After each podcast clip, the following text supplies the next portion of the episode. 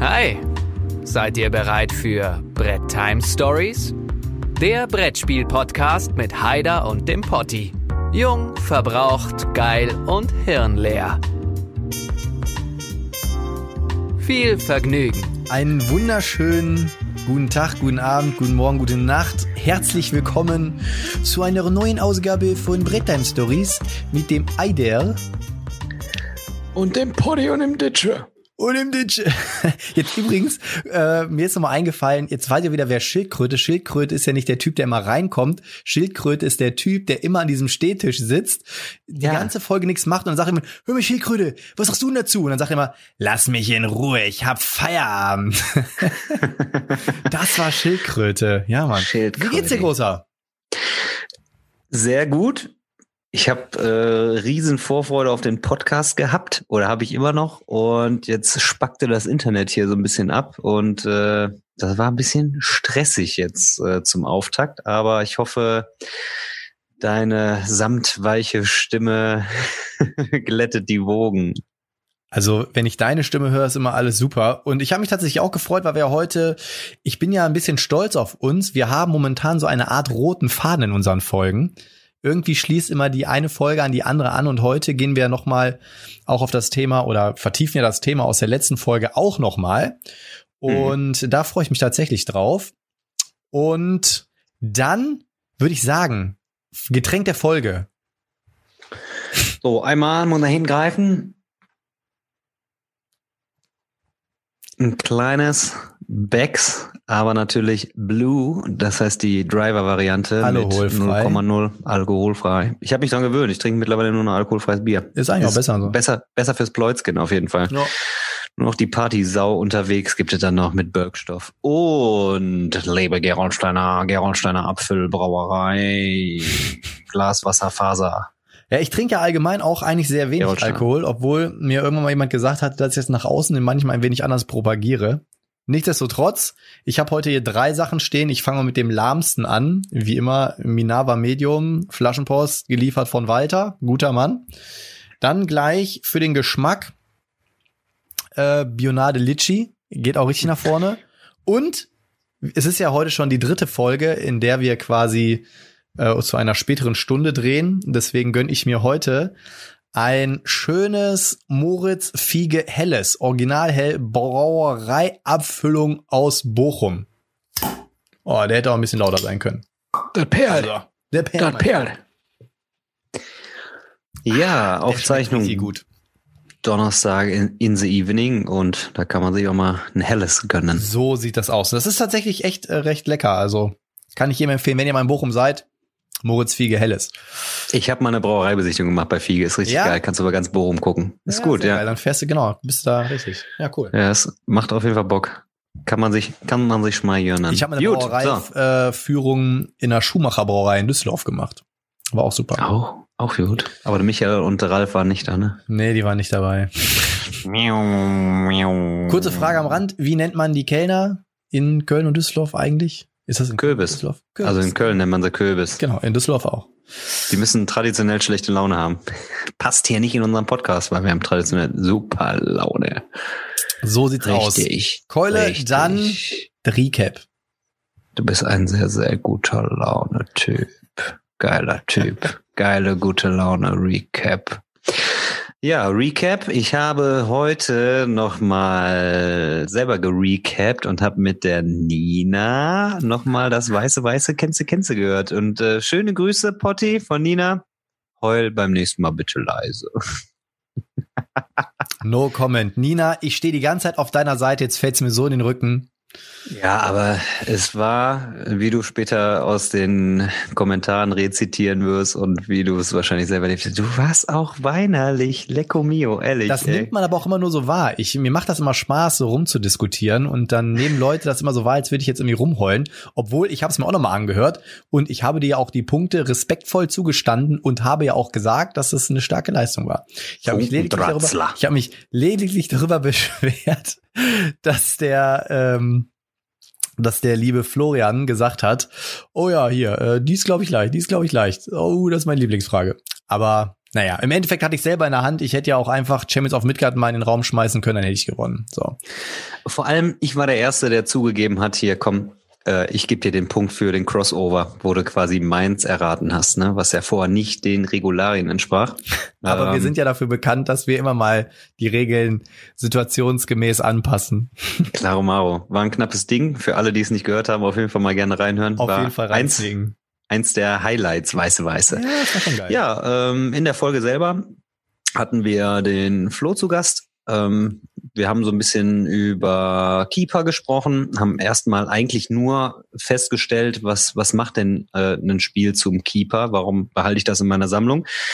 Haben auch eigentlich nur kurz angedeutet, ähm, ja, was, was so ein Keeper für uns ausmacht, ein, zwei Spiele benannt und ja, das ist natürlich dann auch so der Punkt, wo wir heute dann nochmal ein bisschen tiefer graben werden und dann nochmal ein bisschen auf Spiele eingehen und äh, Kriterien nochmal definieren können.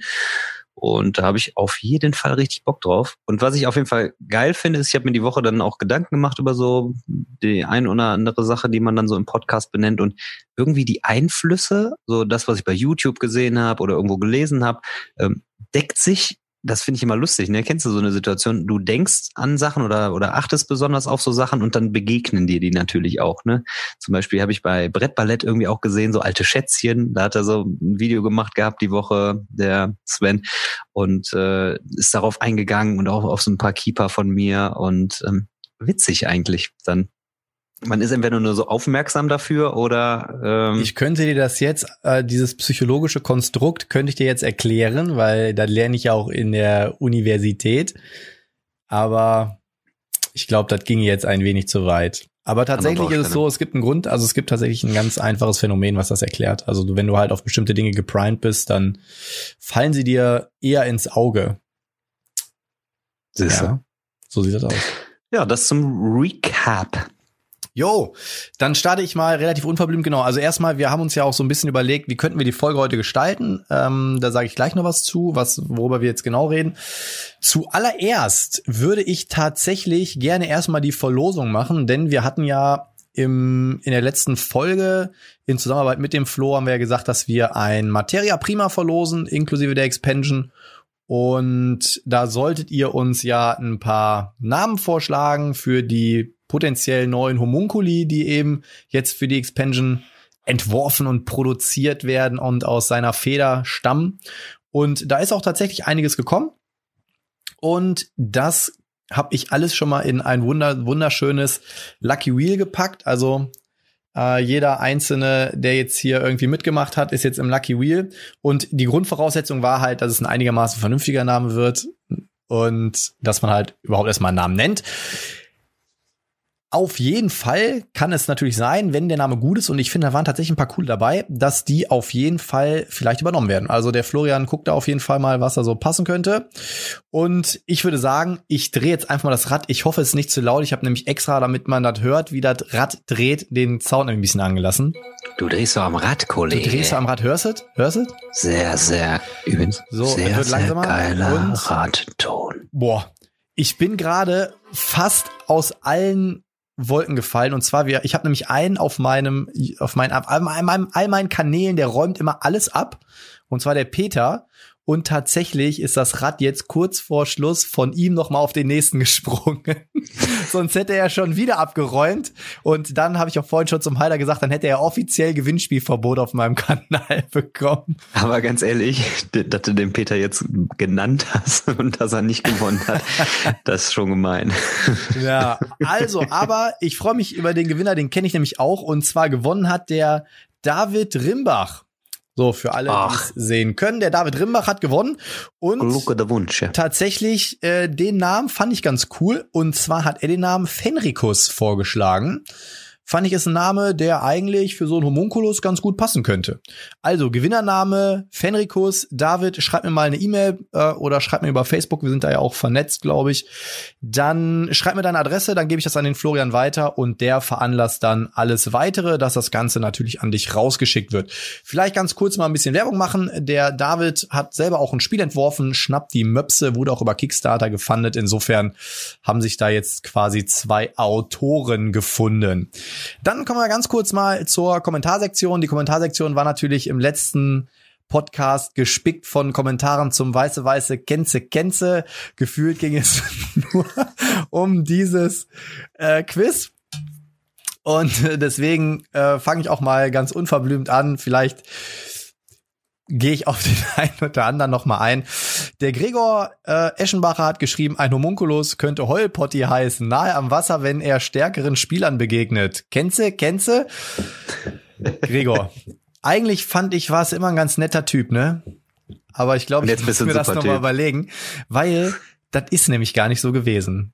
Das ist gar nicht, und vor allem, wenn er stärkeren Spielern begegnet, der Haider war bis jetzt nicht stärker. Ich finde, wir waren auf Augenhöhe. Da war noch niemand stärker. So. Dann PKUI e 2880. Weiße, weiße, Kenze, Kenze. Übrigens äh, auch eine coole Idee, das Kenze, Kenze mit Z geschrieben. Habe ich gesehen. Hätte ich auch diesmal sowas von rasiert, hab alles gewusst, außer Raycold und außer Pandemic. Tja, wer hat die denn gewusst? da bin ich ehrlich, aber der Rest war safe. Endlich mal. Hätte alle vorherigen Runden gnadenlos verkackt. Dann, der Jan hat geschrieben, Jan Wigner, sehr schöne Folge, sympathischer Gast, habe ich gern gehört. Die Quizrunde war sehr unterhaltsam, gerne mehr davon. Ich fand tatsächlich auch vielleicht mehr sowas in die Richtung. Müssen wir gucken, ab jetzt, wir können das ja mal so als Grundvoraussetzung machen, dass die nächsten Gäste A, ein gutes Mikro haben und B, ein weiß-weiße Kenze-Kenze vorbereiten müssen. Ach, das kann man doch nicht erwarten. Das ist ja schwierig. Aber natürlich, ja klar. Ich würde mich darüber freuen. Safe. Dann, und das ist tatsächlich ein Kommentar, da muss, da muss ich drauf eingehen. Ronny Berang hat geschrieben, haha, der Potti jammert echt jedes Mal bei weiße, weiße Kenze, Kenze. Dabei schenkt der Haider ihm ständig Punkte und hilft ihm ohne Ende. Potti macht ein Spiel und stellt die Fragen extra so, damit es für Haider nicht funktionieren kann. Stichwort schwerste Frage für das Kästchen in der Mitte. So, da muss ich jetzt mal was zu sagen. Erstmal jammer ich gar nicht jedes Mal, weil ich auch oft genug gewonnen habe. Dann, der Haider schenkt mir nicht andauernd Punkte. Zuletzt muss man einfach sagen, wie soll ich denn bitte ein Spiel wie soll ich denn bei einem Spiel punkten, wenn ich die Spiele noch nie gesehen habe? Das ist einfach Fakt. So. Deswegen, ähm, ne, so viel dazu. Dann habe ich ja mein Quiz nicht so aufgestellt, dass es gar nicht klappen kann, aber jeder, der mal ein Quiz mit einem XXO-Mechanismus gemacht hätte, dem ist doch sicherlich bewusst, dass das Feld in der Mitte das zentrale, wichtigste Feld ist. Das ist wie bei einem groß, bei einer großen Schlacht ja, dass der Planet, der am wichtigsten ist, der wird halt am besten bewacht. So. Und auch ich habe dem Heiler bei einer Frage auch geholfen. Also insofern, ich finde, es hält sich die Waage. Aber ich kann auch damit leben, wenn alle denken, ich heule rum. So, dann der David hat natürlich auch, die hatten auch gerade eben das Spiel gewonnen. Super Folge und sehr lustiges Weiße Weiße Kenze Kenze hatte fast alles bis auf Raycold und Pandemic. Die Zwerge bei Champs of Midgard haben mich auch rausgebracht, aber es war dennoch mein Tipp. Ähm, dann eine Sache, vielleicht kann er dann dazu noch mal was sagen. Der Vincenzo hatte kommentiert 5 Minuten 19, das hat er jetzt nicht echt gesagt. So, da ja, habe ich reingehört, da haben wir was von Bier erzählt. Den habe ich nicht verstanden irgendwie. Wahrscheinlich, weil ich gesagt habe, bayerisches Bier. Ich hatte mir das auch nochmal angehört. Da habe ich gesagt, die Bayern machen ja das beste Bier, bekanntlich. Meinst du, es lag daran? Ich ja, vielleicht kann der Vincenzo dazu nochmal was diesmal kommentieren. Dann ähm, haben wir wieder mal dafür gesorgt, dass jemand wahrscheinlich geldlos wird. Und zwar Andinger hat gesagt, danke für die Kirsche auf der Sahnehaube. Nachdem ich schon ein paar Mal um Vindication rumgeschlichen bin, brennt nun endgültig der Hosenboden. Laut Entwickler soll gegen Ende des Jahres übrigens nochmal ein Reprint kommen. Also für alle, die Vindication noch nicht haben, aber Bock drauf haben, Ende des Jahres Reprint. Zwecks Terraforming Mars bin ich voll bei Florian. Hatte es mir auch geholt, aber mein innerer, mein innerer Monk hat mich zwecks Artwork die ganze Zeit angeglotzt, auf den Hinterkopf geschlagen und gefragt, what the fuck? Ein gutes Spiel, aber da tut's leider in den Augen weh. Viticulture ist ähnliche Problematik. Thema Artwork holt mich auch nicht ab, werde es aber demnächst mal mit meiner Gruppe spielen. Ja, Viticulture ist bei mir halt auch groß, ne? Dan the Man in the Board Game wäre eine sehr coole Folge, leider zu kurz. Ich brauche mehr Content, damit ich mich am Strand nicht langweile. Florian, super Typ, sein Spiel werde ich mir mal anschauen. Name für den Munkulus schwanke ich zwischen Hatti und Poida. Heute kommt bei mir Monumental auf den Tisch. Monumental ist ja das Spiel, was äh, der, was für den Haider ja quasi in der Versenkung mal verschwunden ist. Hast du dir mittlerweile gekauft? Nee. Ich gehe da auch nicht rein. Also ich, für mich wäre in Frage gekommen diese Token-Version. Und weil die tatsächlich eigentlich im Vergleich zur Miniaturenausgabe nicht so erschwinglich rüberkommt. Die kostet, glaube ich, auch 70 Euro oder was hatten wir nochmal gesagt? Nee, die kostet, glaube ich, 55. Ja, aber mit dem Versand, glaub, nee, es war, glaube ich, oder 65, glaube ich. Irgendwie also sowas. das also Ding mich im Verhältnis zu teuer irgendwie. Also genau, das Ding beim Monumental ist, also ich glaube, dass dieser Mechanismus natürlich ganz schick ist, so mit diesem 3x3 Feld und so, ne? Aber was mich massiv von diesem Spiel abschreckt, ich habe bisher jedes Bild, was ich von diesem Spiel, von einer Partie dieses Spiels gesehen habe, war am Ende überladen mit Miniaturen. Mhm. Alles voller Miniaturen. Und dann muss man halt sagen, okay, Token-Version, dann liegen da eine Milliarde Token, sieht auch nicht super aus. Miniaturen, dann sind da eine Milliarde Miniaturen. Also ich weiß nicht, ob das nicht vielleicht überladen ist. Und das ist für mich, also wo ich ja auch mich schon immer schwer tue, ist bei Tsukuyomi. Tsukuyomi ist ja eins meiner Lieblingsspiele und da ist aber auch mal viel los auf dem Spielfeld. Das ist für mich echt schon grenzwertig. Und ich weiß nicht, Monumental hat mich insofern echt abgeschreckt. Ich hatte noch mal überlegt nach unserer Folge, hab's mir mal angeguckt aber hat mich echt nicht, weiß nicht, ich gebe, ich bleib raus. Auch wenn es ein gutes Spiel ist, wenn ich da was verpasse, ich bleib, ich bleib raus. Ja, also da muss man tatsächlich sagen, man muss nicht immer jedes Spiel da in der Sammlung haben und es ist ein Deckbilder, also es ist ja auch kein wirkliches Civ-Game, so was man sagen muss, dass man wirklich so eine krasse Zivilisation aufbaut. Mm, und dementsprechend der ist innovativ, der Deckbuilding-Mechanismus, weil du die Karten auslegen hast in so einem Raster und äh, die Karten dann aktivieren kannst.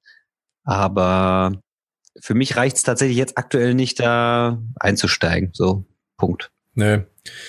Auf jeden Fall. Ich hatte kurz überlegt, ob ich das, also bei eBay gab es das so für 125 Euro, da hatte ich überlegt, weil ich ja gerade auch irgendwie so zum Beispiel mein Nemesis verkaufe und so, ob ich das vielleicht zum Tausch anbieten soll oder so, aber nö, nö. nö. Und natürlich, ja, mehr Content, tut uns leid, Dan aber wir, wir sind, haben ja auch noch leider, leider andere Sachen zu tun, auch wenn wir gerne jeden Tag eine Folge Podcast aufnehmen würden, aber. Ja. Ja. Einfach mal ein paar alte Folgen nochmal durchhören. Ja, oder die alten nochmal reinhören, genau. Dominik Schewe, hi, da habt ihr aber mal einen sehr sympathischen Gast gehabt und ich muss dir vollkommen recht geben, die Mechanik steht bei mir auch erstmal hinten an. Wenn es ein Spiel schafft, meiner Gruppe und mir ein geniales Spiel zu bereiten, dann ist das viel Mehrwert und das unterschreibe ich sofort.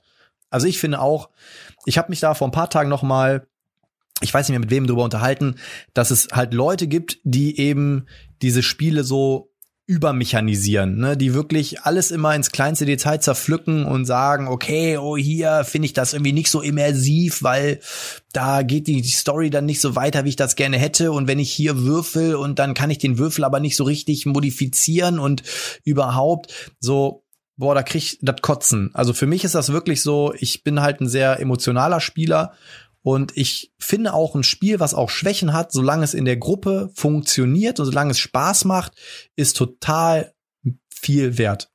So, ne? Beste Beispiel, ich nenne es jetzt auch zum hundertsten Mal Tapestry. Ähm, Tapestry ist bestimmt mechanisch nicht unbedingt das beste Spiel. Es hat seine Schwächen, weil es vielleicht mal unbalanced ist, aber es macht einfach immer wieder Spaß, ob man gewinnt oder verliert ich, ich, ich mag es richtig gerne und ich habe es auch vor kurzem erst wieder gespielt. Wie siehst du das? Ja, es gibt so die äh, Situation, da ist Thema und alles andere drumherum egal und das Spiel empfinden und manchmal lässt man sich davon leiten, dass man sagt, oh, das Thema ist so richtig geil und manchmal überzeugt ein Spiel halt über die Mechanik. Wir werden sicherlich äh, gleich nochmal darauf eingehen ähm, zum Hauptthema aber ähm, ich, könnte jetzt gar nicht definieren, dass ich das eine oder das andere vorziehe. Das ist tatsächlich, glaube ich, oft eher so ein Bauchgefühl, dass man sich für ein Spiel entscheidet äh, und das Kriterium dann, äh, welches man dann akzentuiert so bei einem Spiel. So würde ich mhm. sagen. Ich, so habe ich es mir im Vorfeld nochmal so äh, rekapituliert, wo ich darüber nachgedacht habe. Wie siehst du das? Also wie gesagt, für mich ist tatsächlich, also an erster Stelle ähm, Thema und Optik und Spielgefühl und Mechanik ist an zweiter Stelle.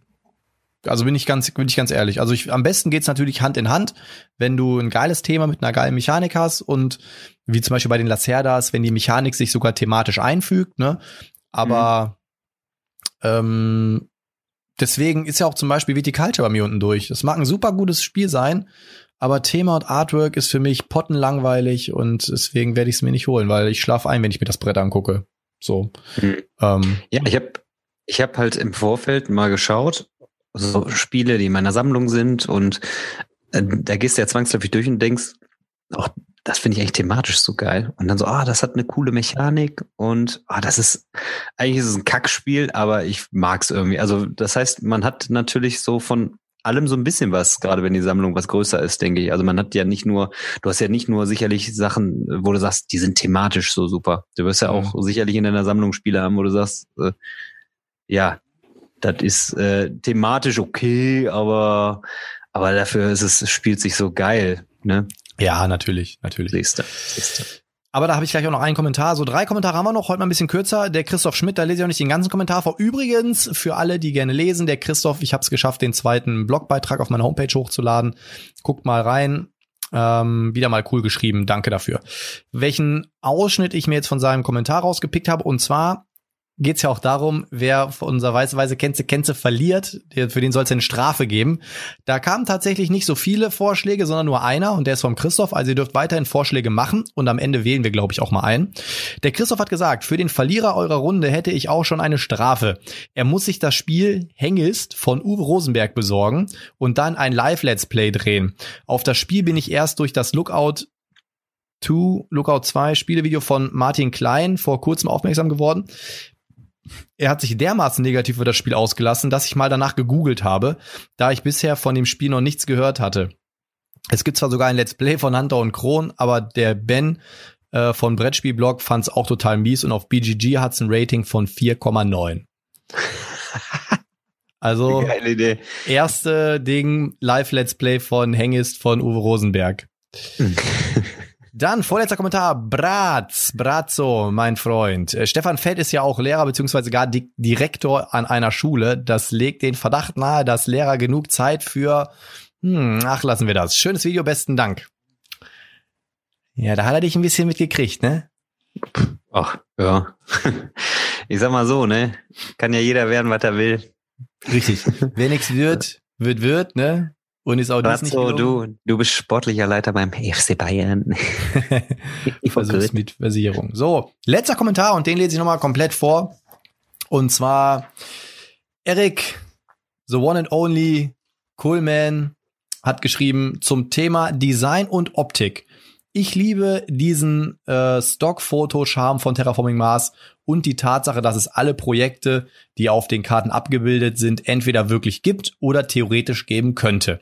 Und ich bin ein Typ, der es gerne mal auffallend und individuell mag. Da kommt einem sowas wie Dungeon Degenerates oder gerade Dinosaur Island gerade recht. Liebe einfach die LSD-ske Farbgebung. Auf der anderen Seite mag ich auch Everdell und Parks, weil sie einfach wunderschön sind. Und jetzt finde ich, kommt eigentlich der interessanteste Part seines Kommentars. Keeper sind für mich ausschließlich Spiele, zu denen ich eine persönliche Bindung habe. Klingt esoterisch gar spirituell, ist aber so. Ein Terraforming Mars könnte ich niemals verkaufen, weil es mein erstes Spiel war. Und dazu noch ein Geschenk war. Nemesis würde ich bei mir nie ausziehen lassen, weil es eine Story dahinter hat. Materia Prima würde allein wegen Flo und dem Gespräch auf der Berlin-Con nie ausziehen. Zombicide Invader würde niemals ausziehen, weil es mein erster Kickstarter war und so weiter und so weiter. Finde ich total spannend, den Gedankengang. Und da habe ich mir, als ich das gelesen habe, auch mal so Gedanken drüber gemacht. Und auch ich habe halt Spiele, die ich aufgrund des ähm, emotionalen Bezuges nicht abgebe. Die deswegen auch Keeper bei mir sind. Unter anderem die Siedler von Katan. ähm, und zwar in der Printausgabe von, warte, lass mich mal kurz gucken. Steht das da überhaupt drauf? Ist schon so alt, das steht noch überhaupt nicht drauf.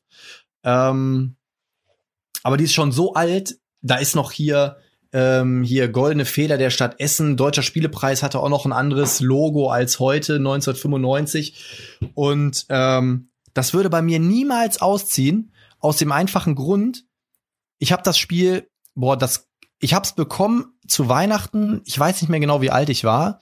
Auf jeden Fall ist damals Final Fantasy VIII rausgekommen für die PlayStation.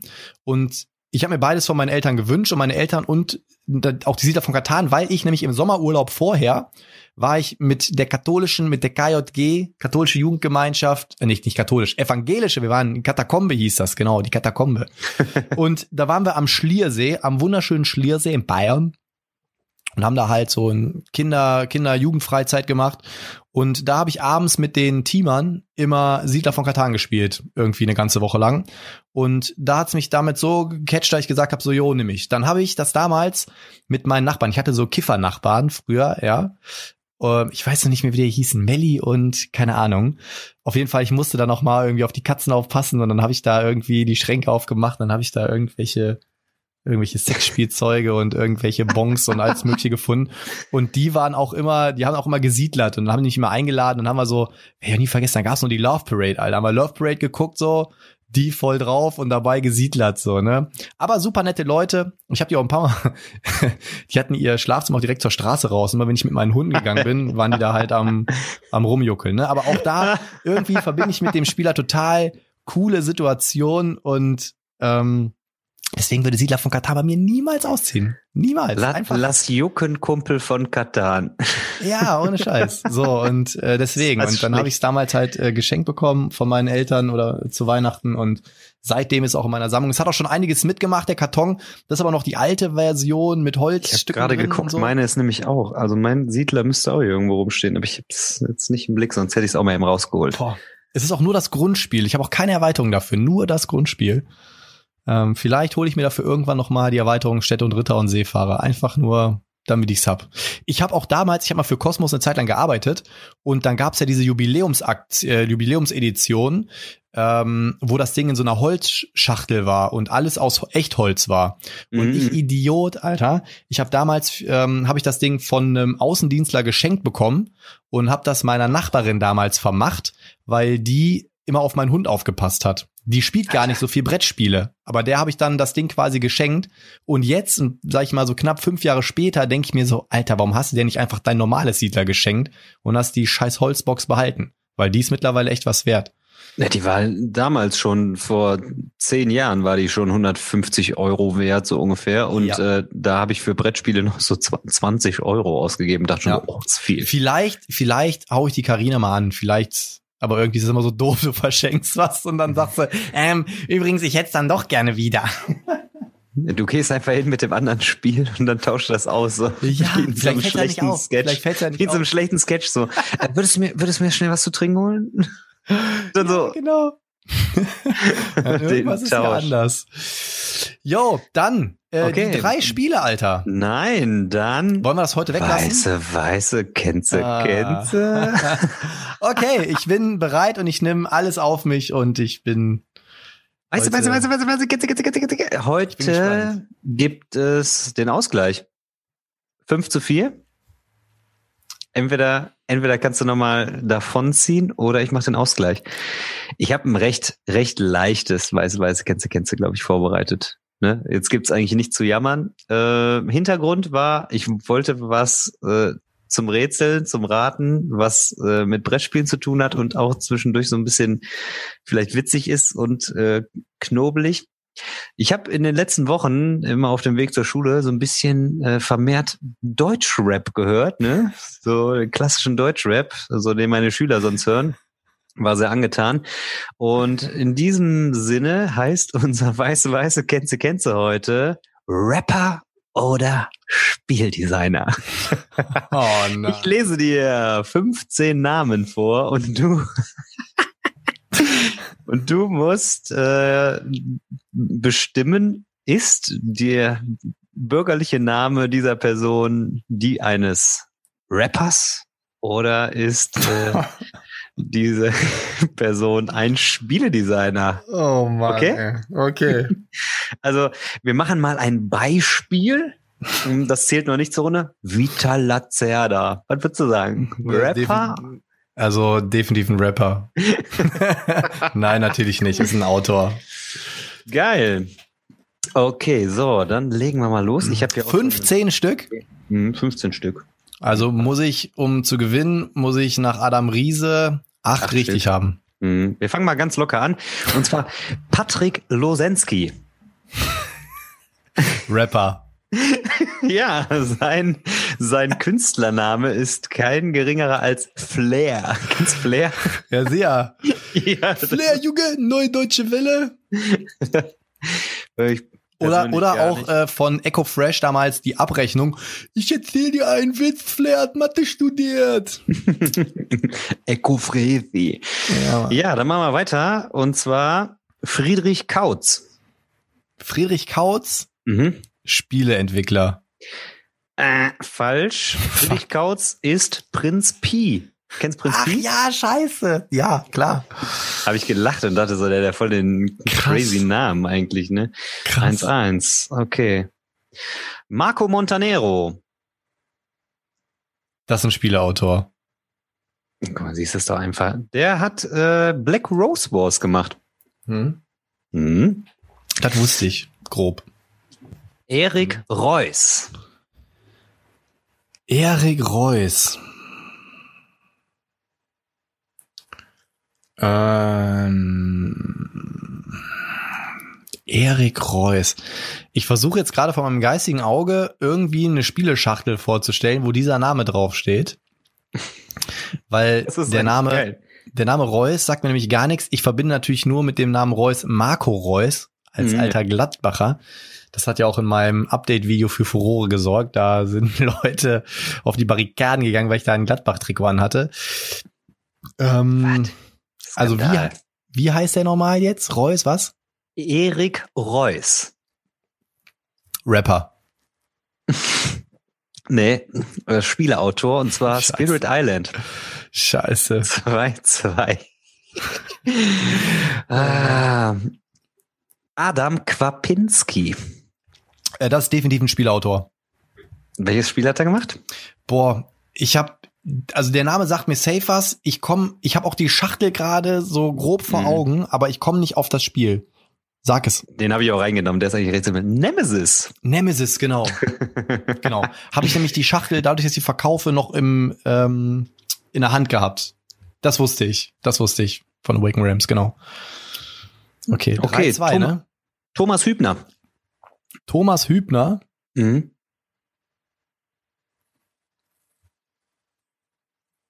Boah, der Name ist schon wieder so, so Allmann-mäßig, dass das Potenzial bürgen würde, dass jemand sich da so einen richtig derben Gangster-Rap-Namen dafür sucht. Deswegen würde ich sagen, es ist Rapper. Ja, ist einer der, aber der harmloseren Sorte. Und zwar ist es, sag mir, was du willst, sag mir, was du fühlst, sag mir, was du wirklich fühlst. Oder so, irgendwie sowas in der Richtung. Crow. Crow. Nee, nicht Crow. Clüso, sorry. Clüso. Clüso. Oh, Clüso, sehr guter Mann. Fürs ja. Herz und so. Geil. Und der nächste ist Robert Zemichiel. Hä?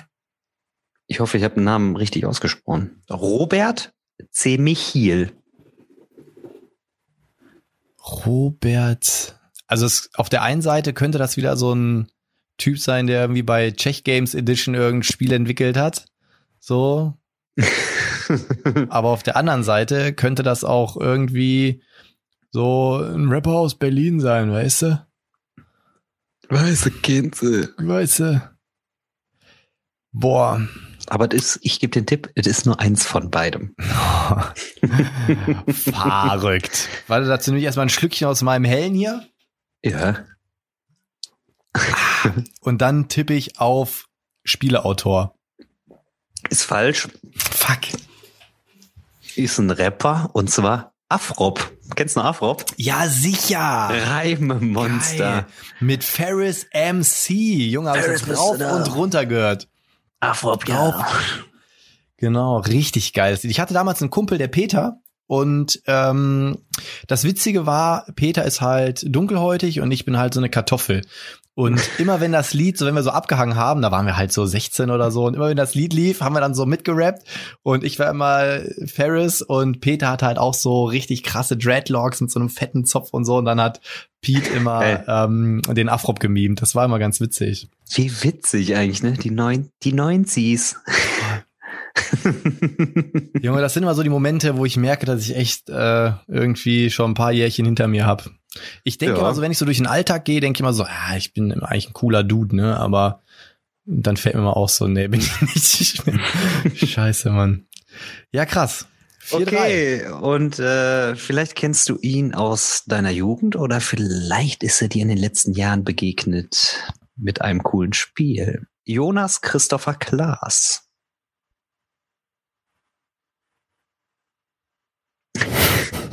Dein Gesichtsausdruck ist stark.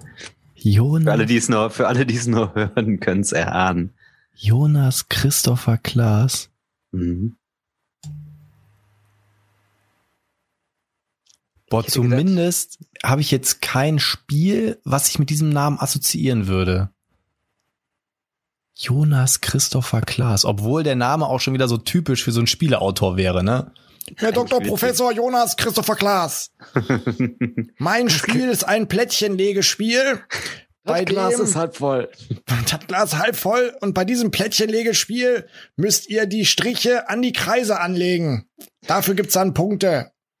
Und ihr baut eine Wiese, auf der man Kühe züchten kann, um sie gegen Schweinefleisch zu tauschen und am Ende ein Haus zu bauen. Ich sag's ein Rapper. Ja, und zwar kein geringerer als Jesus. Als wer? Jesus. Jesus? Ja, Jesus. So, ja, Obwohl ich bin ja so ein bisschen, Milieu, oder? ich bin, ich weiß gar nicht. Ich bin ja so ein bisschen der tatsächlich der Typ, der so ein bisschen 187er Straßenbande auch ab und zu mal hört. Ja, siehst du mal. Aber den Namen Alter, ich trotzdem nie gehört. Okay, es steht schon 5 zu 3. Also das heißt, du bist gut in Front. Und zwar nehmen wir mal den nächsten Kollegen zur Hand. Alter, der Andre. Typ heißt echt Jonas Christopher Klaas. Ich muss das erstmal verarbeiten. Der Typ haut so auf die Kacke, ne? Und dann ist das so ein Lauch.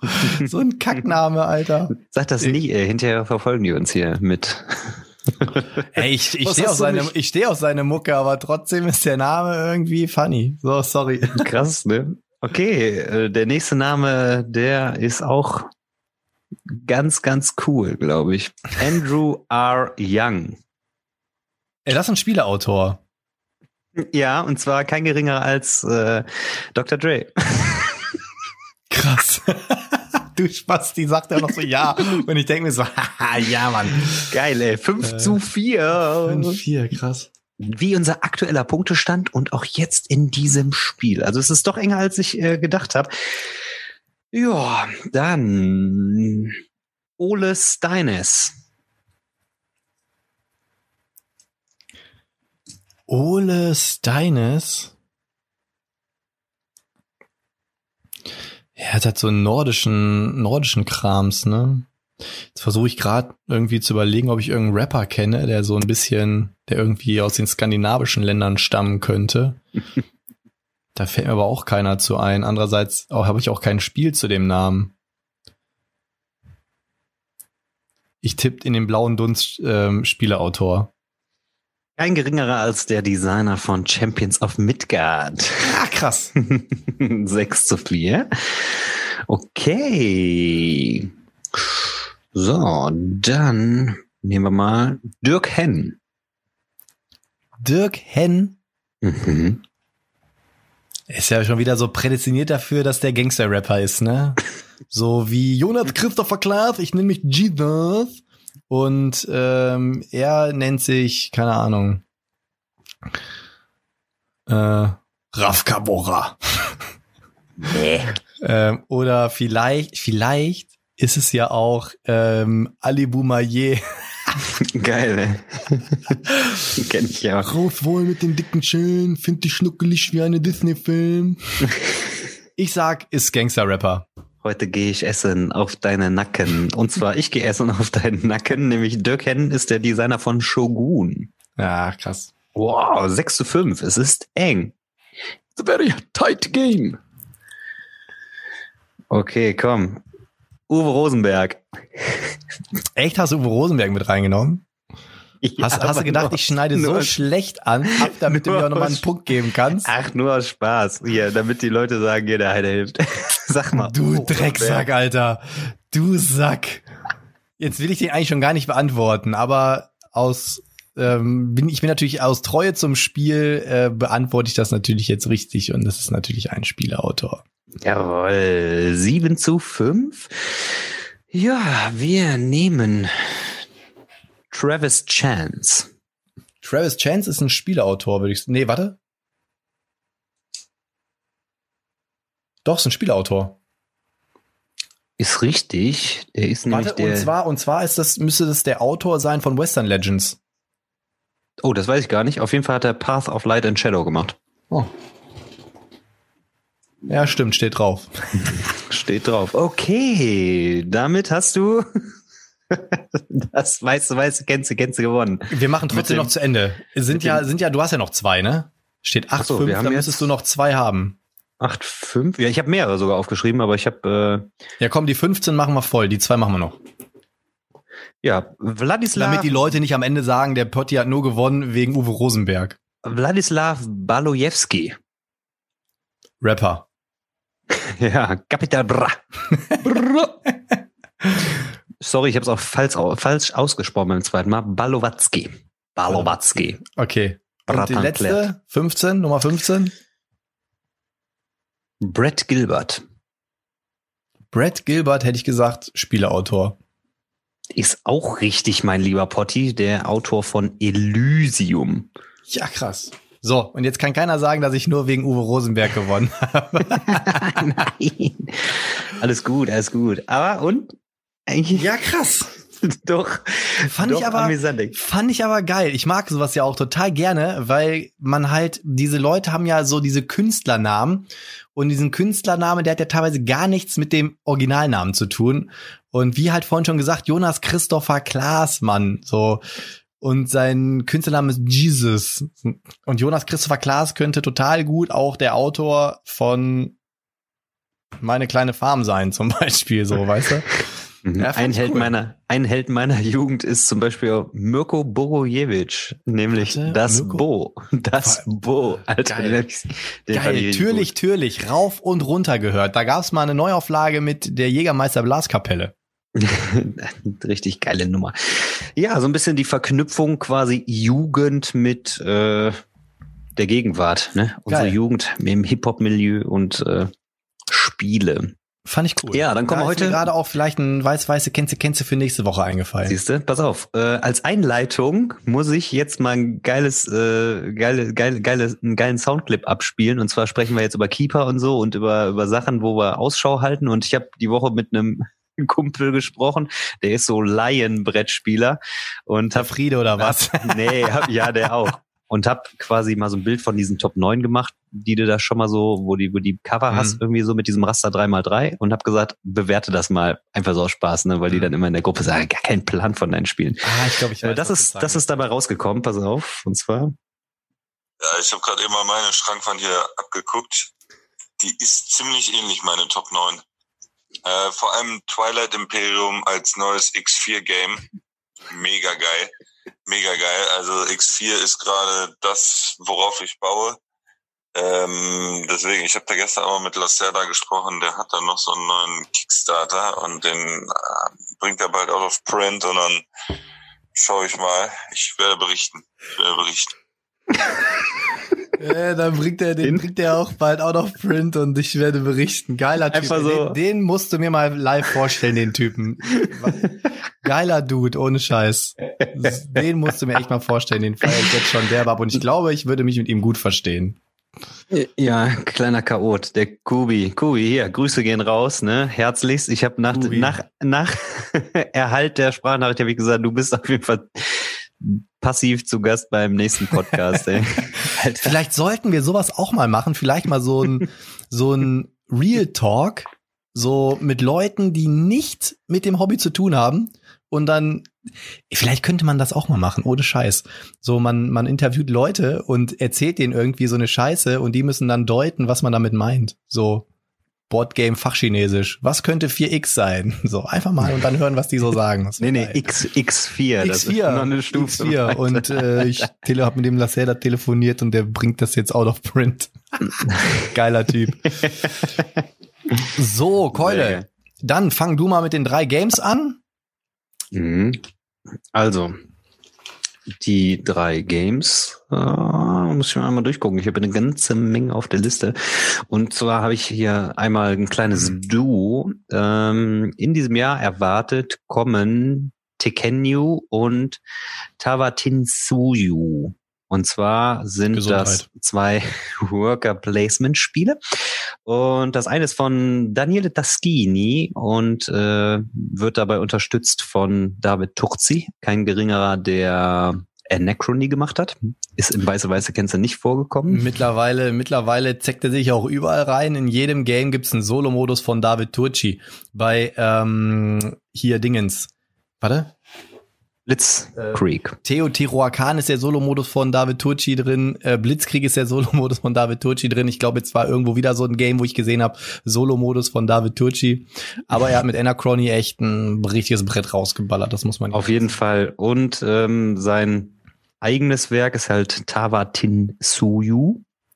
Und ähm, das habe ich jetzt vorbestellt. Äh, ich hatte beide im Blick. Mhm hatte mir beide mal so unter Vorbehalt äh, näher angeguckt und Tekenyu hat mich jetzt nicht so überzeugt. Äh, reiht sich so ein bisschen in die Saga ein um Teotihuacan und äh, Zolkin. Ähm, ist ein Dice Placer, glaub ganz schick, aber jetzt nicht so, dass ich sage, boah, das muss jetzt in meine Sammlung. Wird kein Keeper, also quasi thematisch. Äh, das andere ist allerdings so ein Spiel, wo du durch so geschickte Kombinationen Worker einsetzen kannst. Diese Worker setzt man dauerhaft ein. Also das heißt, man hat die nicht irgendwie in der Hand und kriegt die wieder zurück, sondern die sind dauerhaft eingesetzt, farblich zugeordnet und die kriegst du ähm, modifiziert oder die, oder die multiplizieren sich mit ihren Effekten, wenn du sie in der Nähe von gleichfarbigen platzierst und so.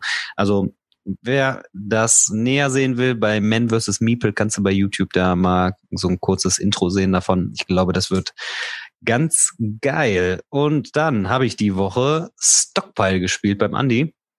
Ähm, wo ich mit dem Dominik dahin gefahren bin, habe ich erstmal gesagt, hm, Stockpile, so, hm, Aktie und so ist irgendwie ein Spiel, wo ich sage, hm, ja, reizt mich jetzt vom Thema nicht so krass. Und naja, wir sind danach erstmal direkt alle auf die Suche gegangen. Es war so ein geiles, witziges Spiel. Kennst du Stockpile? Nie gezockt. Ist echt so witzig, aber das ist, glaube ich, auch ein Spiel so für eine Männerrunde kannst ein bisschen bluffen, kannst ein bisschen, du hast so Insider-Informationen während des Spiels und du versuchst deine Aktien irgendwie zu pushen, kriegst auch so Aktienkarten auf die Hand und äh, dann wird die gesplittet, dann ist sie doppelt so viel wert, wenn die steigt und äh, es ist immer witzig, eine Information ist immer offen, das heißt, du siehst immer eine Aktie und ob die steigt oder fällt oder eine Gewinnausschüttung hat und jeder hat verdeckt immer eine Aktie und einen Wert und zum Beispiel, wenn du weißt, ah, ich habe die und die Aktie auf der Hand und die fällt in dieser Runde richtig krass, ähm, dann verkaufst du die vielleicht und dann denkt der Nächste am Tisch so, ey, scheiße, warum verkauft er die Aktie? Ey, hat er irgendwie eine andere Information und so? Also es war in der Runde, hat's richtig Bock gemacht, war so ein leichter Bluff-Mechanismus bei, spielt sich sehr schnell runter, Regelwerk ist völlig klar und bringt so dieses Aktienfeeling tatsächlich irgendwie geil rüber, so, ne, so ein bisschen Zufall so und hat auf jeden Fall Bock gemacht und hat mich ähm, wirklich, wirklich überrascht.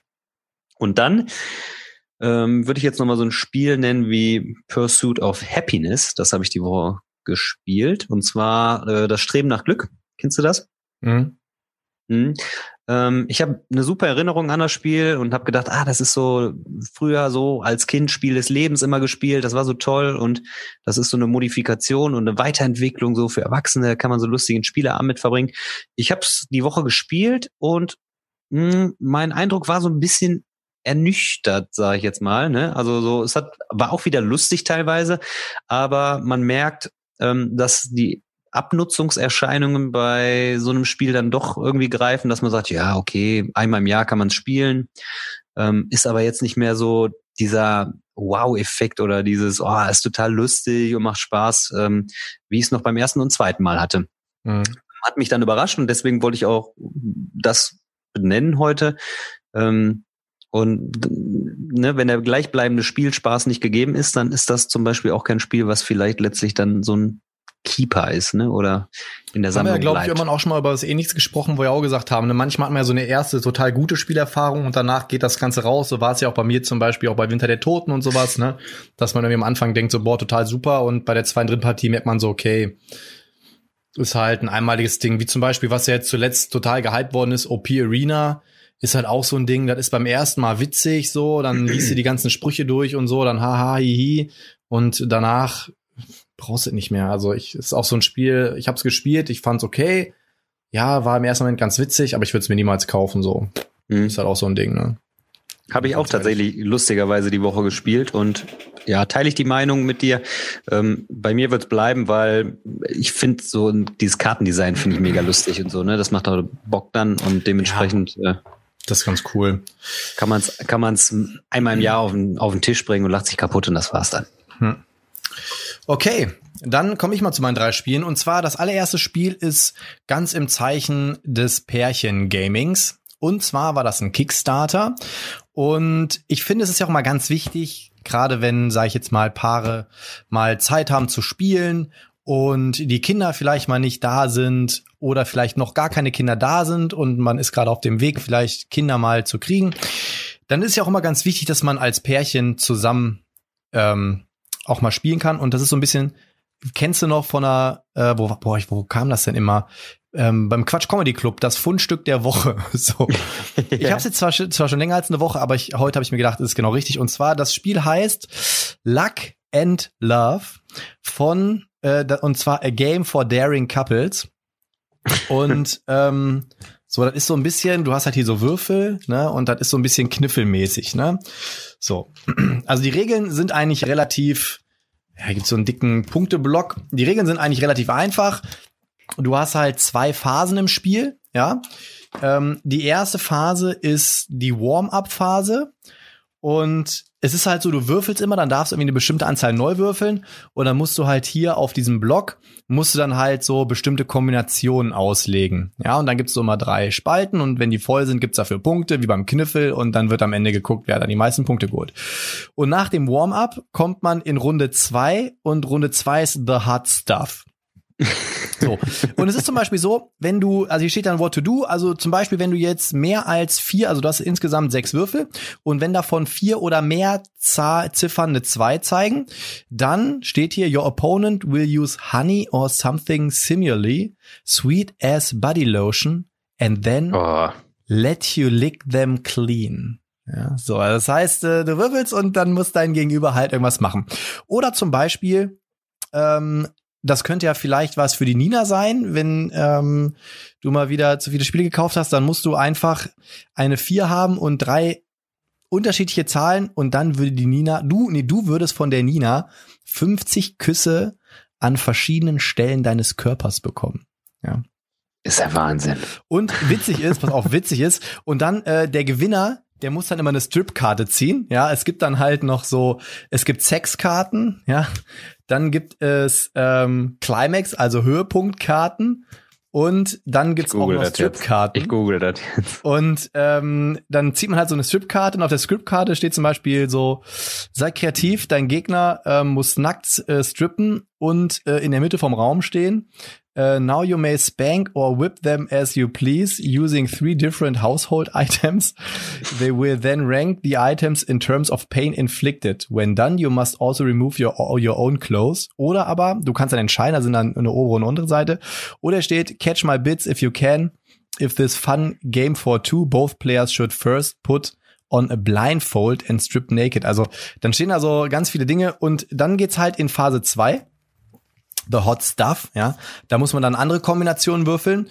Und da sind dann halt so Sachen zum Beispiel, das fand ich ganz witzig, wenn du eine große Straße würfelst, zwei, drei, vier, fünf, sechs, dann muss dein Gegenüber zehn nackte Squats machen. als Frau geht ja noch, als Mann sieht ziemlich scheiße aus. Ähm, dann gibt's hier den Bonus quasi, Receive a Slow and Gentle Private Parts Massage.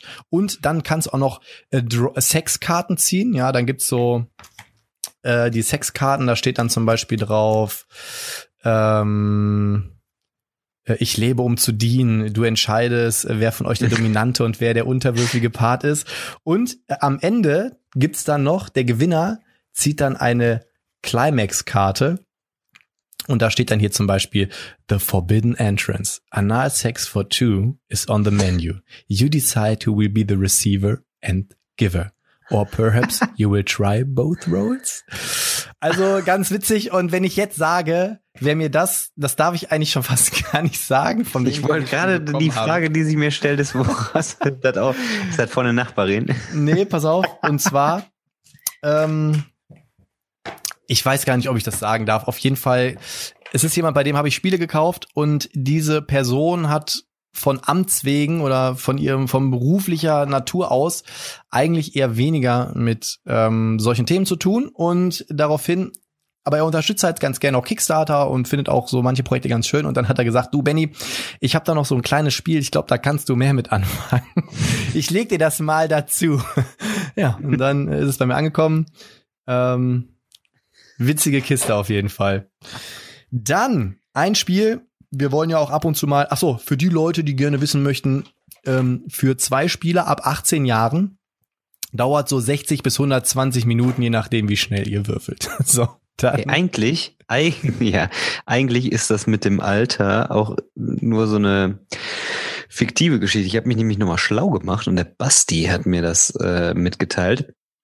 Ähm, manchmal sind ja Spiele ab 14 ausgezeichnet. Und das hat eigentlich nur den Effekt, ähm, ein Spiel, was ab 14 freigegeben ist, muss nicht ähm, sämtliche äh, Spieltests durchlaufen. Das heißt, wenn das Spiel äh, ab 12 oder ab 8 irgendwie angesetzt ist, dann muss es äh, bestimmten Auflagen unterliegen.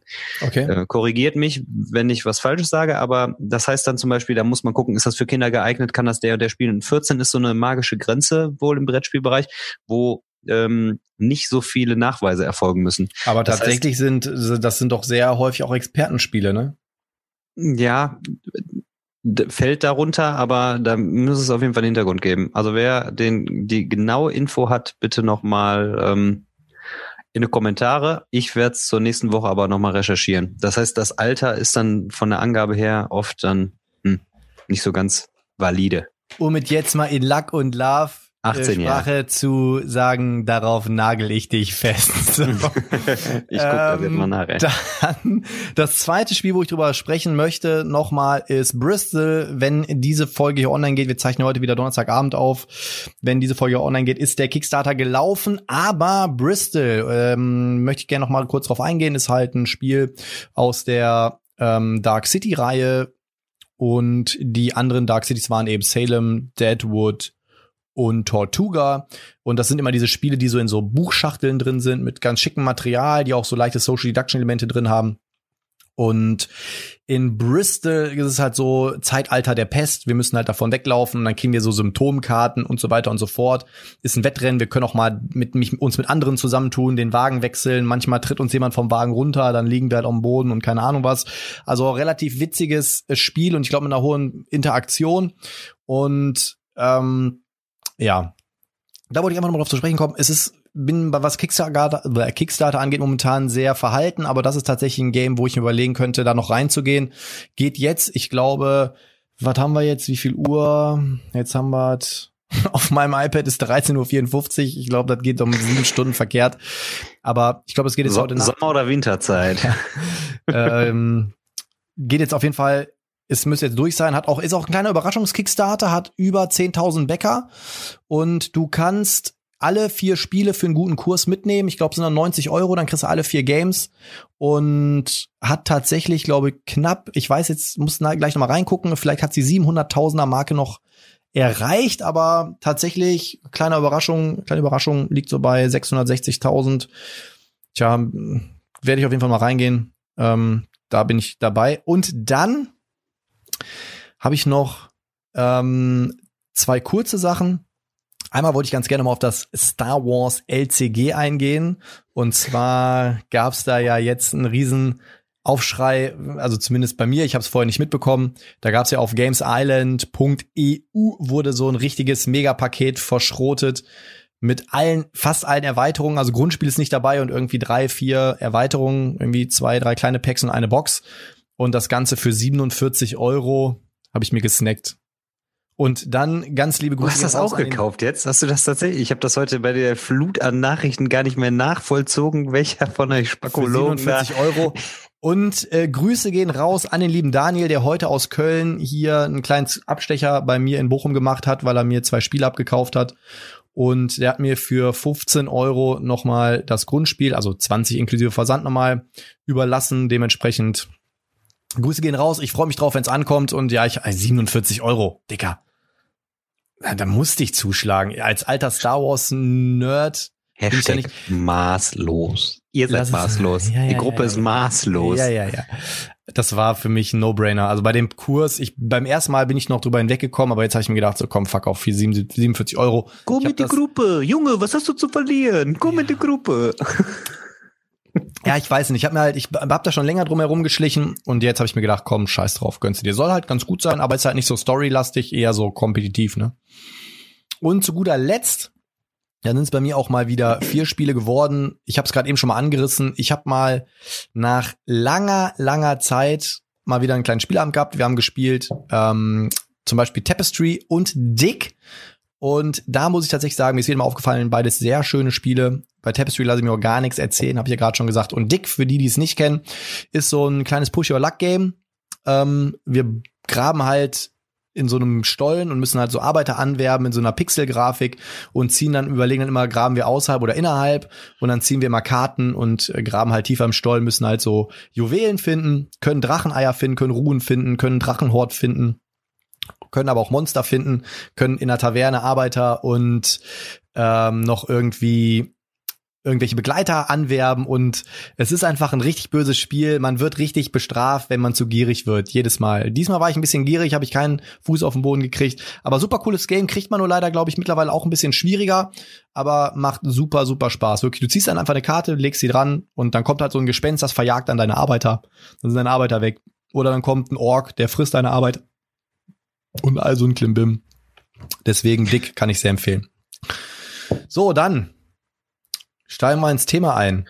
Endlich mal im Thema drin. Ja, äh, Keeper. Wir haben letzte Woche schon ein bisschen über Keeper gesprochen. Was sind vielleicht Kriterien oder Merkmale für einen Keeper? Und ähm, ja, wie groß ist so eine Sammlung? Was ist äh, eine Bestenliste? Wie auch immer. All die Dinge beschäftigen sich dann letztlich dann mit Keepern. Ne? Wenn ich wenn ich viele Keeper habe, gibt es Spiele, die nie ausziehen und gibt es dann letztlich auch ein Lieblingsspiel. Du könntest du spontan sagen, dass du ein Lieblingsspiel hast? Auf gar keinen Fall. Das ist die Frage, die ich am meisten hasse, wenn ich hm. Leuten zum ersten Mal darüber unter, unterhalte. Dann kommt so standardmäßig mal die Frage: Ja, hast du denn so ein Lieblingsspiel? Nee, kann ich nicht sagen. Und das ist auch ein Grund, warum ich zum Beispiel meine Top-Listen ähm, ich kann nicht sagen, das Spiel ist auf Platz eins, das Spiel ist auf Platz zwei. Kann ich nicht sagen, weil es gibt viele Spiele, die sich unterschiedlich anfühlen, unterschiedlich spielen, aber die mir trotzdem gleich gut gefallen. Deswegen finde ich solche Top-Listen immer für mich persönlich Heft. nicht so valide, weil ich es einfach nicht ist nicht haltbar für mich. Ich gucke das auch gerne, ich gucke mir das gerne bei anderen an. Ähm, ich kann das selber gar nicht definieren. Ich bin ganz bei dir. Ich kann nicht sagen, das ist mein Lieblingsspiel. Das, das, also ich habe viele Spiele, die ich mag und auch Spiele, die ich liebe, aber ich könnte nie sagen, das ist jetzt die Nummer eins oder das ist so oder wie auch immer. Ähm, ich habe mir mal Gedanken gemacht, wo ich sagen würde, so was ist vielleicht oder eine Bestenliste und da würde ich vielleicht dann Spiele nennen, wo ich sage, die haben irgendwie was, ein Alleinstellungsmerkmal oder ein Kriterium, wo ich sage, die sind äh, so besonders, dass die jetzt herausstechen, aber noch nicht mal, dass meine Lieblingsspiele wären. Und es ist tatsächlich so, ich weiß nicht, ob es andere auch so empfinden, bei mir ist es wirklich auch stimmungsabhängig, dass ich, wenn ich zweimal ein Spiel spiele, was ich megamäßig abfeier, dann ist das gerade auch viel mehr im Kopf und dann sage ich, oh, das finde ich so geil, das Spiel. Dann gibt's aber auch ein Spiel, was ich auch total cool finde, vielleicht mal einen Monat nicht gespielt habe und denke, oh, eigentlich ist das ja auch geil, ne? Also ich könnte tatsächlich auch keine besten Liste aufstellen und äh, würde mir damit auch sehr, sehr schwer tun. Aber wohlweislich, dass es Spiele gibt, bei denen ich sage, die würden hier niemals ausziehen, weil ich sie einfach zu cool finde. Also die dann schon so in einem Ranking gegenüber einem anderen Spiel, wo ich sagen würde, ja, das finde ich schon ein bisschen besser als das Spiel oder so. Sowas könnte ich dann vielleicht auch schon definieren, aber ist halt auch so eine keine zeitlose äh, Beantwortung der Frage, sondern es kann sich auch ändern, so je nach Gemütslage, oder? Also ich habe gerade auch schon nochmal für mich überlegt, ich finde, ich kann das halt immer ganz gut kategorisieren. Ne? Ich könnte zum Beispiel, sage ich jetzt mal, eine Top 20 kooperative Spiele zum Beispiel. Das würde ich hinkriegen. Ich könnte dir so 20 Spiele, könnte ich dir nennen, oder vielleicht 25, wo ich auf Anhieb sagen kann, aus meiner ganzen Sammlung sind das so die 20, 25 kooperativen Spiele, die ich ähm, auf in eine Topliste übernehmen würde. So, das heißt aber nicht, dass das Spiel, was vielleicht gerade nicht so reingekommen ist, deswegen schlechter ist oder so. Das ist halt, wie du sagst. Ich finde, und da würde ich nehme ich auch noch mal hier das rein, was der Erik geschrieben hatte. Ich finde es halt auch interessant, dass man für mich sind auch Top-Spiele nicht, auch da wieder, für mich persönlich nicht alles immer mechanisch das Beste. Also natürlich, klar, wenn ich jetzt eine Top-Liste machen müsste, beste Worker-Placement, dann würde ich natürlich gucken, okay, wie sieht's mit der Mechanik aus, Thema und so weiter und so fort, aber auch da bin ich ganz ehrlich, ich finde halt, das Spielgefühl wiegt viel, viel, viel mehr. Denn mit Spielen verbinde ich Spaß. So, mit Spielen verbinde ich halt schöne Lebenszeit, schöne Momente, mal ärgerliche Momente, so, keine Ahnung, wenn, wenn jemand bei Twilight Imperium in der zweiten Runde das Dock irgendwie schrotet und man kann nichts produzieren, ja, oder jemand blockiert die ganze Zeit den Heimatplaneten, dann, ähm, das gehört dazu, aber ich finde halt, Spielmomente, Spielerlebnisse ähm, sind für mich der absolute Träger, ob ein Spiel für mich super ist oder nicht. Und ich finde aber, es ist nochmal ein Unterschied. Also, weil du vorhin gesagt hast, ich finde halt ein Keeper allgemein gefasst ist für mich halt ein Spiel, was meine Sammlung einfach nicht verlässt. Aber ähm, die Frage, die ich mir gerade versucht habe zu stellen, ist, ist ein Spiel, was ich mag, automatisch auch ein Keeper? Oder kann es bei einem Spiel, was ich, was ich mag, automatisch, kann es auch dazu führen, dass ich irgendwann sage so, ja, ich finde es immer noch cool, wo wir ja wieder bei der Frage wären, ne, so warum verkaufen wir gute Spiele, ne? Ähm, weil auch ein, ein gutes Spiel kann ja irgendwann mal weichen. So, ne? Ja, die, die Frage ist, ab wann könntest du entscheiden, ein Spiel ist ein Keeper oder eher nicht? Für dich. Also für mich persönlich, ich gucke halt wirklich, wie sind so meine bisherigen Spielerlebnisse damit gewesen. Ne? Mhm. Ähm, Spiele, wo sich das so ein bisschen die Waage hält, da bin ich immer so hin und her gerissen. Da denke ich immer so, ah, ich behalte es vielleicht noch mal. Da würde ich es aber nicht als Keeper nennen, weil dann ist es ja so auf der Kante. Ne? Spiele, mit denen ich überwiegend ähm, schöne Spielerfahrungen habe oder ähm, nur gute Spielerfahrungen habe, das sind für mich zum Beispiel Keeper. So Beispiel wäre für mich jetzt und ähm, das kann ich jetzt so benennen, auch wenn jetzt Leute das vielleicht wieder nicht so sehen. Aber für mich ist zum Beispiel Legenden von Andor. So. Aber Legenden von Andor ist mechanisch nicht das beste Spiel. Da werden jetzt 37.000 Leute sagen, das ist mehr Mathe als Spiel. Ja, ist in Ordnung. Nichtsdestotrotz habe ich mit diesem Spiel so viele Momente erlebt, wie zum Beispiel Siedler von Katan. Siedler von Katan ist für mich ein Keeper. So, ich habe das Spiel jetzt vielleicht fünf Jahre nicht gespielt, aber es würde nie, selbst wenn ich es jetzt zehn Jahre wieder nicht spiele, würde es nicht ausziehen. So, weil ich dazu, wie der Erik so schön gesagt hat, auch eine emotionale Bindung habe und weil ich nur schöne Abende damit hatte. Ich glaube, das letzte Mal habe ich das Game gezockt, ey, da habe ich noch Zivi gemacht. Mit meinen Zivi-Jungs haben wir damals mit allen Erweiterungen irgendwie und haben uns dabei einen reingeschrotet. Super. War ein super toller Abend, wirklich. Also Jungs, wenn ihr es hört, Barisch, Luke und Nils, es war mir eine Ehre. Es war mir eine Ehre. Kennst du Dennis? Ja. Boah, da muss ich mal ganz kurz, Barisch. Alter, da muss ich mal ganz kurz was erzählen. Der Barisch, man muss sagen, Barisch ist ein super netter Typ gewesen, aber auch speziell. So, pass auf. Und das Witzige war, ich habe halt einen querschnittgelähmten Mann betreut und dann kam irgendwann die Physiotherapeutin auf die Idee zu sagen, äh, hier die Zivis, die haben ja immer hier von 21 bis 22 Uhr machen die ja nix. Das war so die einzige Stunde am Tag, wo wir frei hatten. Ey, da können die doch hier so ein bisschen mit uns hier Krankengymnastik machen, ne?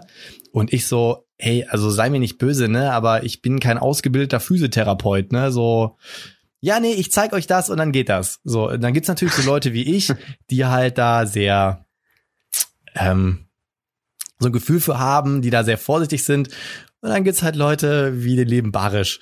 Und der Barisch hat damals, ähm, ich, ich weiß, ich, ich war bei der Situation nicht dabei, aber ähm, du musstest dann halt immer die Beine so durchbewegen, ne, weil der halt die nicht mehr bewegt. Ja, so anwinkeln so. halt und so. Ja, ja, genau, dass sie ja auch durchblutet werden und so weiter und so fort.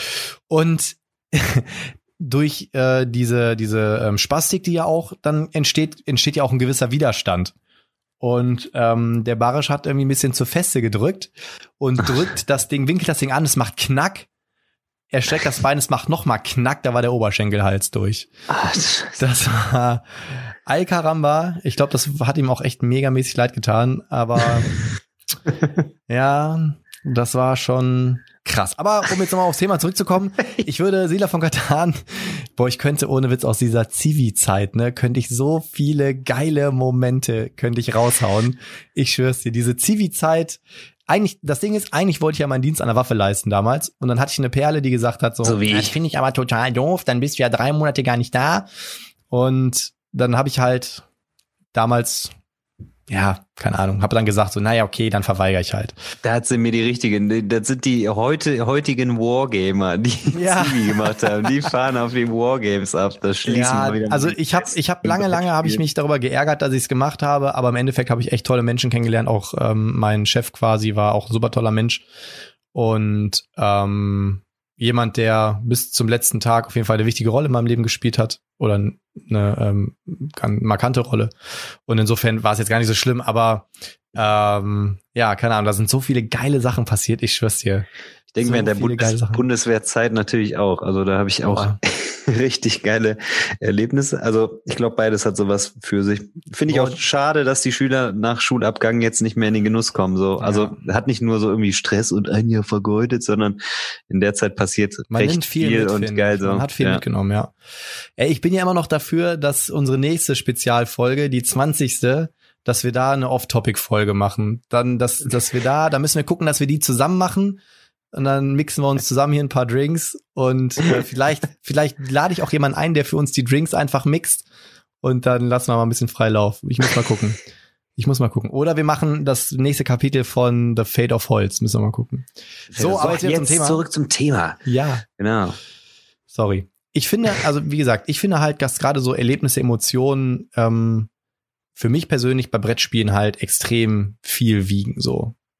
Und ich dann wird's halt auch, dann wird's auch zum Keeper ich finde es halt auch geil, ne? Ich meine, jetzt bist du ein bisschen ausgeschweift und jetzt könnte man sagen, ah, mit Brettspiel zu tun, aber äh, es gehört ja letztlich auch so ein bisschen dazu, dass man, wenn man jetzt eine Erinnerung an ein Spiel hat, ähm, dass, dass man die dann irgendwie auch äh, immer noch parat hat. Und das ist ja geil. Das sind auch Keeper für mich. So ein Spiel wie Tikal, wenn ich so gucke, ist äh, auf jeden Fall auch ein Keeper. Habe ich damals in meiner alten Brettspielrunde mal kennengelernt und ich liebe das Spiel. Man hat sich wirklich da um diese Tempel gekloppt und ähm, man hat immer so diese zehn Züge gehabt und dann wusste man, boah, wenn der jetzt nur zwei Züge geht, boah, dann hat er immer noch die fünf die fünf Bewegungspunkte für, äh, dass er den Tempel versiegeln kann, dann versaut er mir meinen Zug und so.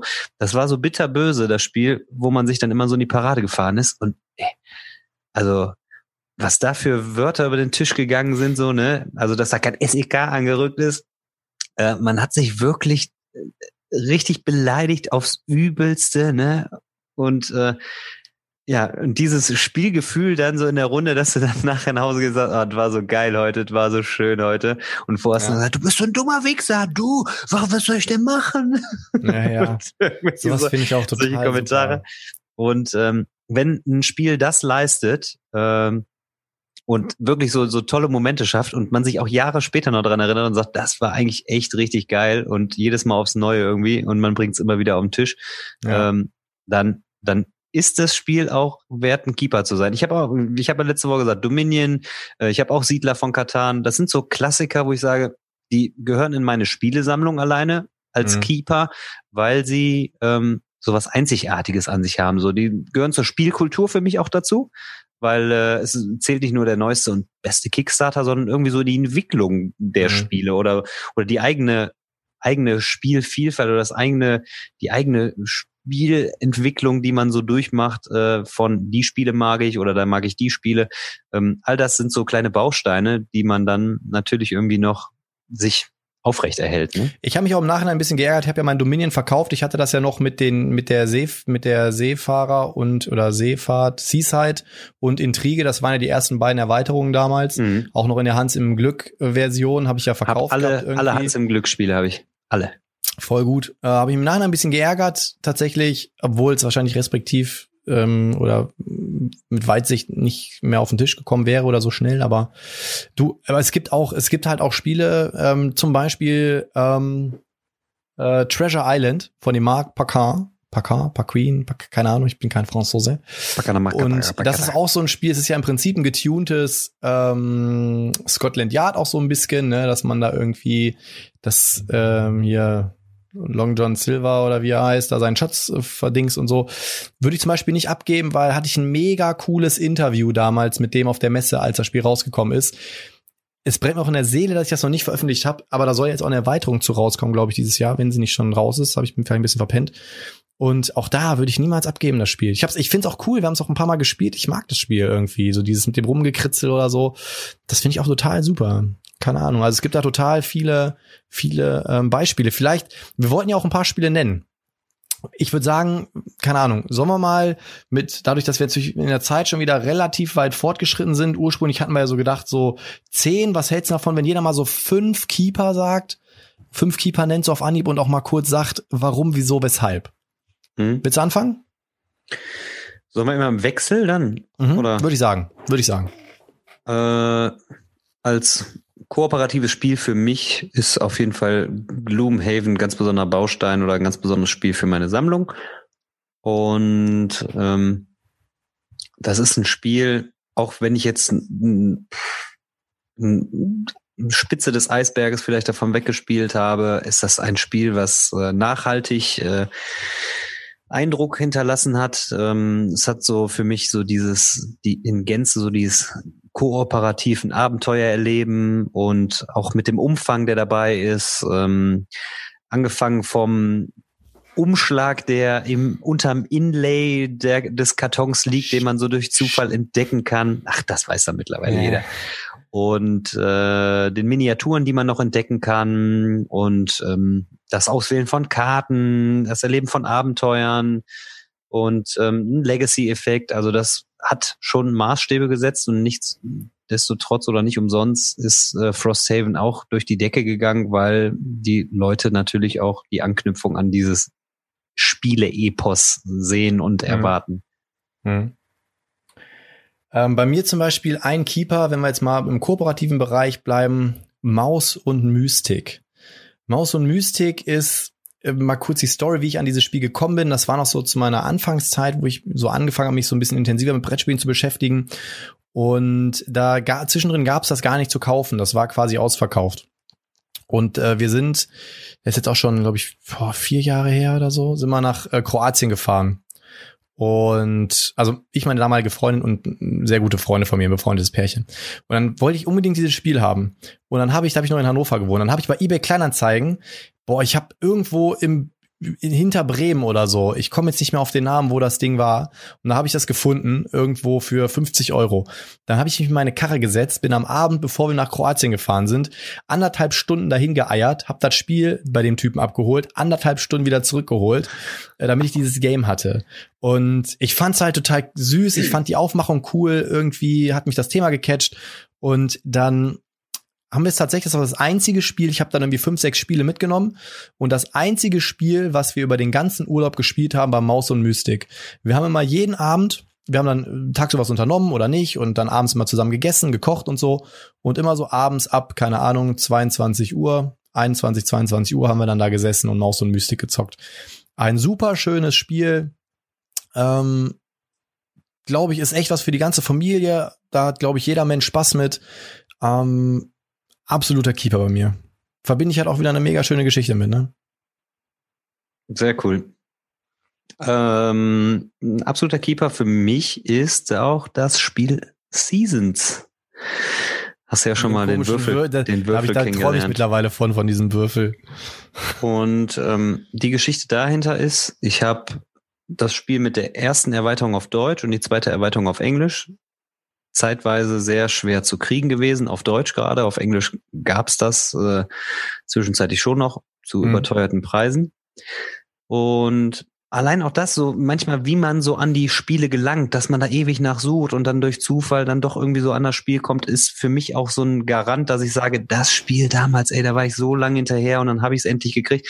Das würde ich niemals abgeben, alleine mit dem, mit diesem Hintergrund, dass ich da, also ich würde es gar nicht übers Herz bringen, das einfach dann so rauszuhauen, wenn ich weiß, ich habe da irgendwie da gesucht und hier gesucht und nach einem halben Jahr auf einmal dann, ich weiß, mir hat das meine angeboten, ja, kannst du haben mit beiden Erweiterungen. Ich so, boah, echt, wie geil ist das denn? Und so und dann so, ja, 160 Euro. was, 160 Euro? Ist das doch gar nicht wert? Und nee, und dann habe ich das dann doch gelassen irgendwie so. Und ähm, dann habe ich es irgendwann so nach und nach halt bekommen. Und es ist, es ist ein schönes Spiel, es macht total Bock.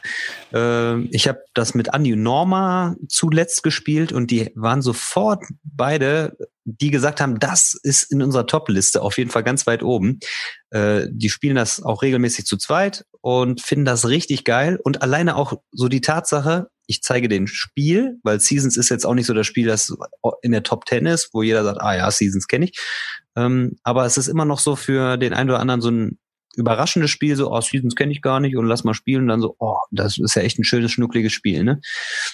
Das ist halt auch immer ein schönes Erlebnis, dass man noch Leute damit so ein bisschen so, ja, überraschen kann. Mhm.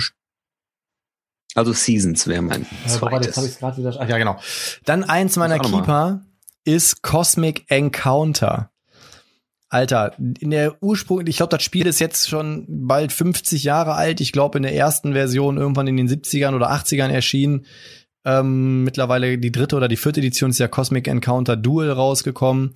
Mhm. Und Cosmic Encounter ist auch so ein Game, habe ich damals bei Hunter und Krone im Video gesehen und ich fand, irgendwie fand ich das ganz interessant, weil du auch im Grundspiel schon irgendwie 40 oder 30 Alien-Rassen drin hast. Und ich finde halt diese Mechanik so cool, dass es so, das Spiel entscheidet, wer wen angreift oder wen du angreifst, so, ne? Und äh, das finde ich halt so witzig. Du kannst halt nicht sagen so, okay, also kannst du schon, aber es, das Spiel steuert so ein bisschen. Ne? Du hast ja sonst mal diesen Effekt, wenn du sagst, boah, ich greife jetzt blau an. Ey, warum greifst du mich denn an? Hier, der andere hat doch viel mehr so, ne? Und da ist es so, okay, das Spiel sagt, ich greife blau an, also greife ich blau an, so, ne? Und dann geht halt auch wieder dieses Metagaming los, dieses, hey, okay, wer will denn mir, mir denn helfen so? Weil dann werden ja auch so Angriffskarten und so, das wird dann alles ähm, addiert und sowas. Und wer will denn mit? Und Ziel ist es ja irgendwie auf fünf verschiedenen Systemen irgendwie seine, seine ähm, UFOs zu haben. Und dann sagst du so, ey, wenn ihr mitkommt, dann könnt ihr hier auch ein UFO dahinstellen und so weiter und so fort. Und dann kannst du die auch aber auch wieder zurückerobern und so. Also es ist total witzig und du kannst es auch verhandeln, kannst sagen, Mensch, komm, ähm, wir brauchen nicht kämpfen, du kannst einfach so auf meinem Planetensystem, dann kannst du das alles in Ordnung und das hat auch so viel Metagaming und das habe ich zum ersten Mal gespielt noch in Hannover auch. Und ich hatte damals so einen Ikea-Tisch, irgendwie Meter mal 50 Zentimeter oder so. Und hab den aus dem Esszimmer ins Wohnzimmer geholt, weil wir irgendwie so viele Leute waren und der Tisch war viel zu groß irgendwie und wir saßen da total verfreakt irgendwie dran. Und äh, es hat aber so viel Spaß gemacht irgendwie. Wir haben es glaube ich ähm, eins, zwei, drei, vier, wir haben zu fünf gespielt auch und es hat einfach so viel Fun gemacht. Und der eine Kollege hat sich danach auch direkt gekauft mit irgendeiner Erweiterung. Da gibt's ja hunderttausend Rassenerweiterungen zu. Und ich hatte es letztens irgendwann, als ich ausgemistet habe, mal so in der Hand und hab's auch noch mal so reingeguckt und so. Und ja, Artwork ist okay, Material ist okay, auch die, der Schachtel-Inlay ist für den Arsch. Und trotzdem habe ich gedacht so, nein, Mann, Alter, das bleibt auf jeden Fall in der Sammlung. Komme, was wolle. Geil, ja. Ich habe so viele. Fünf ist schon, ist schon knackig. Ich nenne als äh, drittes Spiel Too Many Bones. Ah, das wollte ich auch noch, ne, lachen, sich, auf der Liste gehabt. lachen sich, lachen sich auch immer so ein paar so Gelegenheitsspieler von mir immer so kaputt, weil die kennen das Spiel vom Namen, aber kenne das Spiel als solches nicht. Und dann sagen die mir so, ey Heider, du liebst da Too Many Bones, oder? Dein Lieblingsspiel, ne? Die kennen das gar nicht, ne? Aber weil ich es halt mal oft erwähnt habe. Ich bin das erste Mal aufmerksam geworden auf Too Many Bones durch den Brettspielblog Ben. Mhm. Und ähm, dann hat er mal so, so einen Durchgang gemacht und so, ne? Und das war zu einem Zeitpunkt, wo ich, also Investitionsmöglichkeiten bei Brettspielen hatte, so wo ich gesagt habe, boah, 40 Euro ist schon viel, also mehr gebe ich für so ein Spiel auf jeden Fall auch nicht aus. Und dann ähm, habe ich dann irgendwo mal ne, das Spiel gehört und erzählt er so mit Würfeln und so, und das fand ich total interessant. Und dann war das Spiel preislich über 100 Euro. Mhm. Boah. Und dann kriegte man das auch nirgendswo, ne? Also da kann ich nur gar nicht irgendwie Kickstarter und sonstiges. Da war für mich immer nur so, ja, Amazon, Amazon kannst Spiele kaufen. Und ähm, nach und nach habe ich mich da so ein bisschen rangetastet und äh, bin dann so ein bisschen dahinter gestiegen. Und mein erstes Too Many Bones war beim Digger damals. Haben wir mit einem Daniel Sus gespielt, der hat das mitgebracht und hatte auch so die Übersetzung da mit dabei. Und ähm, das fand ich total geil. Der Digger fand das da schon wieder auf voll scheiße meinte so, ah, voll das Kackspiel. Und dann habe ich das kurze Zeit später mit dem Timo nochmal gespielt in Bonn beim äh, Better Board Game Chris. Und das, das war auch so ein epischer Tag. Wir haben uns morgens getroffen, haben so eine lange Kampagne gespielt und haben fast den ganzen Tag daran gezockt. Und viele sagen ja, ah, das ist für mich kein episches Spiel, da ist äh, irgendwie nur so, so eine kleine Mauspad-Matte und da spielt sich alles drauf ab. Und ich finde genau eben nicht. Das Spiel ist zwar so zentriert, aber es hat so viel Tiefe und bietet so viel Spiel und ist wirklich eines der Spiele, die für mich einzigartig sind. Äh, ich kenne, also man kennt es ja gar nicht mit so Spielen mit so Chips, ne? Also das ist ja so das Merkmal von Chip Theory und das ist so geil gelöst alles. Der Kampfmechanismus, ähm, das Einsetzen der Würfel und also ich weiß nicht, das ist ein Geniestreich in meinen Augen, dieses Spiel. Also das, das ist so ein Spiel, da werde ich in 20 Jahren noch sagen, das war also ein ganz besonderes Spiel. Und das wird auch hier niemals ausziehen. Also kann ich so unterschreiben. Also ich hatte jetzt auch die ganze Zeit im Kopf, ich hätte es sonst ein bisschen später noch genannt, aber es wäre auf jeden Fall auch in meinen äh, fünf Games mit drin gewesen. Also ich finde es auch derbe gut auf jeden Fall. Richtig, richtig geiles Spiel. Ja, dann, äh, welches Spiel zum Beispiel bei mir auch niemals ausziehen würde, ist Tsukuyumi. Äh, Tsukuyumi ist halt ähm, Area Control mit einem sehr geringen Glücksfaktor. Du kannst im Prinzip alles planen. Der Spielplan ist natürlich relativ voll mit dem ganzen Stuff, den du da halt dann aufbaust, aber alleine, also Tsukuyumi ist ähm, ich verbinde mit dem Spiel halt auch wieder so diese Tatsache, dass der Felix, der Autor und Designer, das war so der erste Typ, der damals meinen Kanal unterstützt hat. Da hatte ich gerade mal irgendwie, keine Ahnung, 200 oder 250 Abonnenten oder so. Und dann habe ich ihn damals angeschrieben, das war nach der Kickstarter-Auslieferung und habe gesagt, Mensch, Felix, wie sieht's denn aus? Habt da noch ein deutsches Exemplar, was ich euch abkaufen kann? Also ich bin noch nicht mal auf die Idee gekommen zu fragen, kann ich es umsonst haben? Ich wollte es einfach abkaufen, weil ich es einfach haben wollte. Ich fand die Schachtel total sexy, ich fand das Spielprinzip total sexy. Woraufhin dann von ihm kam so, ja, sag mir einfach deine Adresse, ich schick dir mal eins zu, wir unterstützen gerne deinen Kanal. So, ne? Das war schon echt cool. Und ähm, mittlerweile ist das, glaube ich, eins meiner Top 5 meistgeguckten Videos, die Review dazu. Und ich mag das Spiel einfach. Es ist so ein Riesenuniversum. Jetzt kam ja das, äh, der erste Roman dazu. Das wird ja eine Romanreihe werden. Dann kamen die ganzen Erweiterungen. Ähm, es gibt noch ein, zwei Sachen, an denen gearbeitet wird, wo eventuell sogar ich mitarbeiten werde, was rauskommen wird. Da möchte ich aber nicht mehr zu sagen. Und das ist einfach ein geiles Universum, ein Riesenuniversum, was so viel Tiefe bietet. Und äh, deswegen, ich mag das Spiel. Es ist auch ein episches Spiel, ja, weil selbst wenn du irgendwie nur diese drei Runden spielst, glaube ich drei oder vier oder drei oder fünf Runden, ich habe es ein bisschen länger nicht mehr gezockt, so und dann geht das Spiel ja auch seine vier, fünf Stunden oder sechs Stunden. Ne? Also muss ja trotzdem schon den Nachmittag frei halten für das Game. Ne? Ähm, aber auch das, also finde ich äh, tatsächlich und auch diese ganzen einzelnen Völker, die sich auch so unterschiedlich spielen und ähm, unterschiedliche Stärken und Schwächen haben, finde ich total geil gelöst und ähm, auch das Artwork ist einfach eine stimmige Kiste für mich. Wird bei mir niemals aus der Sammlung fallen. Mhm, finde ich auch sehr cool.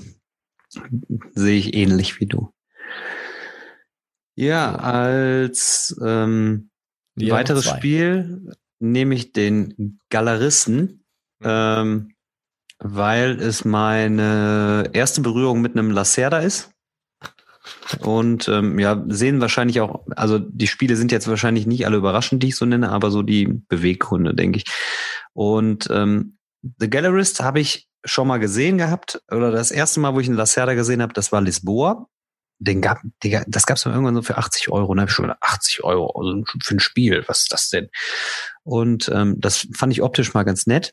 Und irgendwann hab, bin ich mal auf den Galleries gestoßen und habe das mal irgendwo gesehen in so besten Listen und habe gedacht, also ganz ehrlich, wer kauft sich denn so ein scheiß Spiel? Also so Thema Kunst, dann sieht das irgendwie so, hm, so, jo, okay aus, sieht trocken aus, ein großer Karton.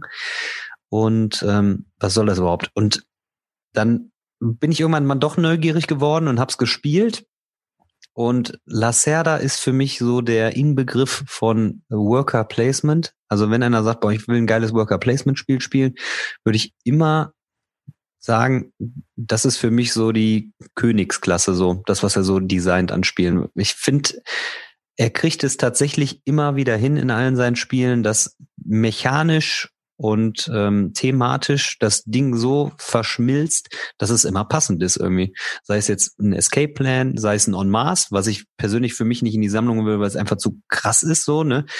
Aber The Gallerist ist für mich so wirklich so auch sein Meisterstück, es ist tatsächlich auch so, ich liebe dieses Cover mittlerweile, was ich früher eigentlich so nicht so geil fand. Ich finde, das ist einfach so, so, der, wenn du den Karton schon aufmachst, diese dicken Playerboards siehst, die Spielerhilfen sind so dick wie manche ähm, Komponenten von normalen Spielen. Ne? Ja, das ist halt dieses das heißt, Eagle Griffin Ding, ne? Die machen einfach mega Material. Also die Kombination von Verlag und äh, die äh, Spieledesigner und äh, das dem Artwork da drin und halt Mechanik und Thematik ist einfach einfach wirklich überragend auch und dementsprechend auch ein Spiel, wo ich sagen würde, wenn er auf eine einsame Insel müsste, welches Worker Placement Spiel würdest du auf jeden Fall mitnehmen? Gallerist. Würden mir viele einfallen, aber würde ich sagen, The Gallerist ist dann für mich nochmal so das Ding, wo ich sage, das ist für mich was Besonderes. Mhm. So.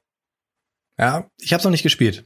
Ähm, steht bei What? der Liste. Ja, Aber also ich habe auch gerade eben noch so überlegt, welche Spiele könntest du nennen und es gibt ja so ein paar Spiele, die hätte halt jeder erwartet, wenn ich jetzt so sage, Twilight Imperium, ähm, mhm. Legenden von Andor habe ich jetzt schon ein paar Mal gesagt und so weiter und so fort. Ich versuche ja gerade auch so ein bisschen auch mal andere Spiele mit reinzunehmen, so dass die Leute, ähm, sag ich mal jetzt nicht so die Sachen sehen oder hören, die jetzt so erwartet wurden. Was zum Beispiel bei mir auch ein Keeper ist, ist U-Boot, das Brettspiel. Ähm, ich bin kein großer Fan von, von Apps. Mittlerweile habe ich mich an bei ein paar Spielen damit angefreundet. Und U-Boot ist halt so, ja, das ist halt so ein Game, da brauchst du halt die passende Truppe zu. Man muss halt Bock haben auf so ein bisschen Roleplaying einfach, ne? Und dann einfach so dieses, wir gehen jetzt auf Tauchfahrt, einer ist der Kapitän, wir machen dies, das, Ananas. Thema sei jetzt mal dahingestellt, aber es ist super gut umgesetzt, super gut transportiert. Ich finde dieses dicke, fette 3D-U-Boot auf dem Tisch total geil. Ich finde, das ist total thematisch mit, ey, dann kriegst du irgendwie einen Torpedotreffer, dann kommt, dringt irgendwo Wasser ein oder es brennt oder ähm, du musst in Echtzeit reagieren und so weiter und so weiter. Das finde ich alles so geil gemacht. Und dann ist halt auch noch das Thema, also U-Boot ist ja mittlerweile tatsächlich mein meistgegucktes Video. Hätte ich damals gewusst, dass es das wird, hätte ich es wahrscheinlich äh, nicht in der Küche gefilmt und nicht unter so widrigen Umständen. Aber ähm, ich, ich mag das Spiel, ich mag die Umsetzung, ich mag ja auch den Verlag Phalanx. Bringen ja auch immer ganz interessante Dinger raus, auch wenn es vom Thema her nicht immer jedem passt. Ist jetzt auch momentan draußen Domination, ist ja auf Kickstarter jetzt auch draußen, ist ja auch wieder so ein Wargame, ähm, was ich total spannend wieder finde, mh, hm, wo ich aber natürlich mal gucken muss, ob das, weil es ist noch nicht ganz so krass durchgegangen, aber naja. Und deswegen, ich finde auch da wieder U-Boot, coole epische Runden gehabt, wo man dann plötzlich, ah, warte, was sollen wir denn tun? Ähm, ähm, ja, Benny, jetzt sag doch was. Äh, ja, also wir müssen jetzt, äh, äh, warte mal. Und äh, in der Zwischenzeit rammt dich dann der Zerstörer und das Spiel ist halt vorbei. Ne? Ähm, und ich finde es halt wirklich sehr thematisch. Also ich finde wirklich dieses, unter Wasser sein, in einem U-Boot eingeengt sein, wird halt super transportiert. Ne? Also bin ich auch immer für eine Partie zu haben. Deswegen bei mir auf jeden Fall ein Keeper. Ah, jetzt muss so, die letzten beiden. So ein, ich habe nur noch eins. Ja, ja, du eins und ich eins, also zwei. Mai, oh Mai. Okay, dann, ich könnte jetzt eine ganze Liste runterhauen, aber ich entscheide mich für Orléans. Orléans ist für mich auch so ein Spiel, was mir vom Artwork her super gefällt, was natürlich auch wieder so von einer anderen Warte aus betrachtet werden kann, dass man sagt, hm, ja, das sieht aber nicht so schön aus. Ähm, ich mag so dieses äh, leicht mittelalterliche Design, sage ich jetzt mal. Hm, es ist ein super, super schönes Spiel mit einem Backbuilding-Mechanismus. Man kann wirklich gezielt auf so seine Aktionen hinarbeiten. Man hat aber immer noch so eine Komponente bei dem Spiel, wo man äh, gemeinsame Felder so belegen kann oder, oder sich in die Quere kommen kann. Das heißt, man hat eine ganz gute Spielerinteraktion bei dem äh, Spiel. Und ja, das ist auch cool verzahnt. Es spielt sich wirklich gut runter. Es spielt sich super flüssig. Man hat eigentlich kaum Downtime und ähm, ich finde so, so dieser Backbuilding-Mechanismus, so dass man so in seinen, seinen Beutel greift, ne, bei Quacksalber ist das ja ähm, auch gegeben. Das macht irgendwie immer Laune, macht immer Spaß und äh, hat immer so ein ja, ich weiß nicht, wie, wie soll man sagen, immer so ein Überraschungscharakter, ne? dass man sagt, oh krass, und jetzt habe ich das gezogen und hat so einen leichten Glücksfaktor und vereint für mich so in einem Spiel sowas Herrliches, so was, was äh, Unberechenbares, aber gleichzeitig doch wieder so, ähm, ja, herausragendes. Weiß ich nicht. Ich, ich finde, das Spiel ist ein richtig, richtig geiles Spiel. Muss auch dringend nochmal auf den Tisch kommen. Da habe ich heute noch mit dem Dennis gequatscht. Der holt sich ja morgen bei dir sein Twilight Imperium ab, glaube ich, ne? Ja, genau. Oder so. Und der hat jetzt auch mal Orleans gespielt, ist total angefixt und der will jetzt die ganzen Token alle Coin casen. Hat er mich heute gefragt, wo ich denn meine Coin Cases bestelle und so. Und der sagt, Orleans so geil und das will ich jetzt pimpen und wo hast du denn deine Coin Cases her? Und Katze ja morgen. Ich habe nämlich, genau, ich habe nämlich auch mit ihm heute noch mal ganz kurz gequatscht. Da hat er nämlich auch Orléans äh, erwähnt und hatte mich gefragt. Jo. Ja, ich habe jetzt gerade noch mal so ein bisschen rumgeguckt, rumgeguckt. Ich habe natürlich viele Spiele, die man jetzt erwarten könnte, die auch natürlich Keeper sind, wie so ein Xia oder ein Legendary Encounters oder ähm, keine Ahnung, das sind jetzt alles Spiele, die könnte ich jetzt auch nennen. Ähm, aber tatsächlich ein Spiel, um jetzt auch mal die ähm, Bandbreite ein bisschen zu fächern, ist äh, Saltlands. Und zwar Saltlands ist ein Spiel, das war 2017, glaube ich mal, auf Kickstarter, war 2018 dann auf der Messe. Und das Witzige war, nee, 2016 war es, glaube ich, in Kickstarter, 2017 war es auf der Messe. Und ich war, wir sind damals aus Hannover zur Messe gefahren und ein paar Spiele angeguckt und plötzlich sagte meine Freundin so, oh, guck mal, das sieht aber cool aus, ne, so der Klassiker, ne? Och, guck mal, das sieht aber gut aus, ne? Und dann halt hingegangen und es sah echt ganz cool aus. Ne? Es hatte halt so einen ähm, etwas schlichteren Charakter. Ich finde die Box halt auch echt ganz cool gestaltet. Und dann, das Spiel ist halt eine relativ coole Mechanik. Das ist ja so ein Mad Max-Thema irgendwie. Wir sind dann hm, ich sagen. in so einem, in so einer Brandwüste unterwegs irgendwie und müssen halt so vor so Raidern abhauen und können aber dann so uns mit denen noch anlegen und Gegenstände finden und so weiter und so fort. Am Anfang fahren wir mit so einem Windsegler da durch die Gegend und dann gibt's immer so eine Windrichtung, die ändert sich und wenn wir mit dem Wind fahren, dann kommen wir weiter, als wenn wir gegen den Wind fahren und sowas, ne? Und dann können wir so Begleiter finden, Waffen finden, müssen halt so Gerüchten, also wir wollen halt aus dieser Wüste entfliehen und müssen halt so Gerüchte, Gerüchte finden, wo wir halt gut da den Raidern quasi durch die Lappen gehen können und gehen dann halt diesen Gerüchten nach. Man kann es halt kompetitiv spielen, kooperativ spielen, Solo spielen. Es gibt ganz, ganz viele verschiedene Zockmodi, äh, semi-kooperativ spielen. Das finde ich halt ganz cool gemacht. Und Thema Design Artwork fand ich ganz stimmig und das war halt auch so ein Spiel, das war so auf der Messe spontan mitgenommen und ähm, hat mir gefallen so. Ich weiß nicht, ich habe damals die Expansion noch mitgenommen, das werde ich auch nicht vergessen. Dann wollte ich die Expansion unbedingt kaufen, die hatten sie nicht mehr. Und dann haben die gesagt, ja, gib uns doch mal deine E-Mail-Adresse und dann schreibst du uns eine E-Mail so, ne? Und dann habe ich denen auch irgendwie im Nachhinein eine E-Mail geschrieben und dann haben die mir die auch noch irgendwie kostenlos zugeschickt, weil die gesagt haben, so, ja, jetzt haben wir so lange gebraucht und tut uns leid und so. Also richtig, richtig äh, sympathisch und ja, deswegen ist so Saltlands für mich, ich habe schon ein paar Mal über, hat sie in der Hand, habe ich gesagt, so, nein, man, das gebe ich einfach nicht ab. Weil ich es auch vom, vom, vom Spielen, vom Thema, es ist immer so, es ist so ein Spiel, was ich jetzt zuletzt öfters mal wieder im Blick hatte, wo ich mir gedacht habe, so, das muss jetzt, ähm, so wie du es immer so schön sagst, das muss ich jetzt mal forcieren, das muss jetzt demnächst mal wieder auf den Tisch, weil ich habe echt Bock drauf. Ran an Tisch. Ran an Tisch. Yo, ja, dann haben wir jetzt jeder mal fünf Keeper genannt. Ihr könnt ja alle auch mal sagen, was so bei euch mal so ein, zwei, drei Keeper sind. Das würde mich halt jetzt auch mal interessieren. Auf jeden ähm, Fall. Ist ja mal eine ganz spannende Liste. Wir können ja mal irgendwann das Thema noch mal aufgreifen, indem wir halt vielleicht noch mal sagen, okay, wir, wir haben jetzt mal noch mal irgendwie eine Liste mit oder vielleicht machen wir einfach mal irgendwann zehn Spiele, die wir, keine Ahnung, kooperative Spiele und so weiter und so fort. Das können wir alles gerne mal machen. Da könnt ihr mal sagen, ob ihr da mal Bock drauf habt, grundsätzlich, ob ihr da mal eine Empfehlungsliste haben wollt oder nicht. Ansonsten würde ich sagen, sind wir durch für heute, oder? Boah, durch als durch. Oh, geht das, eigentlich, ne? Anderthalb Stündchen wieder, knapp über anderthalb Stunden. War, war ein Newton, solide. Newton Völkchen war das. Auf jeden Fall. Ja, ich hoffe auf jeden Fall, dass es euch wie immer gefallen hat natürlich dem David nochmal Glückwunsch zum neuen Materia Prima Spiel. Und ansonsten, ja, keine Ahnung. Ich freue mich auf jeden Fall auf nächste Woche. Freue mich auf jede Woche und ähm, ihr könnt jetzt ja noch mal kommentieren, was ihr noch für Strafen habt für den von für den Verlierer von weiße weiße Kenze Kenze. Jetzt wurde auf 6-4 erhöht ne? das. 6-4 erhöht, ja. 6 ja, komm, das war auch so ein kleines Leckerchen hingeworfen. Das war, Leckerchen, das war eigentlich aber mehr so, das war ja mehr so ja, Unterhaltungs. Aber ich habe mir, das hat mir jetzt auch noch mal, hat mich inspiriert. Ich habe ja auch noch so ein, zwei auf der Halde liegen, und so schön sagt. Ich habe ähm, mir auch ein paar Notizen gemacht. Ich habe auch noch ein weiße, weiße Kennze, Kennze. es bleibt weiterhin spannend und ich freue mich weiterhin auf jede weitere Folge mit dir und ich hoffe, dass wir es auch bald mal wieder hinkriegen. Eigentlich wollten wir heute auch zusammendrehen, hat jetzt wieder nicht geklappt. Kriegen wir aber alles noch mal hin, genau. Yes. In diesem Sinne, Daniel, Dankeschön, dass du dir wieder die Zeit genommen hast. Danke, dass du dir die Zeit genommen hast hier. Für dich immer. Hat er jetzt trotz der wideren Umstände zu Beginn doch ganz gut funktioniert. Es lief ganz und flüssig. Dann mache ich mich jetzt fertig und morgen geht's ja dann zum Erik Richtung Hesse. Bestellst ja, mal schön Grüße, wa? Ja, da bestell ich ja schön Grüße, babbel mal mal böse. Frag ihn mal, der wollte mir irgendwie eine, eine vor der Mütze geben, vor den Koffer hauen. Irgendwas hat er gesagt, weil ich irgendwie, ich hab irgendwie gar nichts Böses über den gesagt im Podcast. Frag ihn mal. Ich weiß es nicht. Was er meint. Ich, ich, ich spreche mal mit ihm.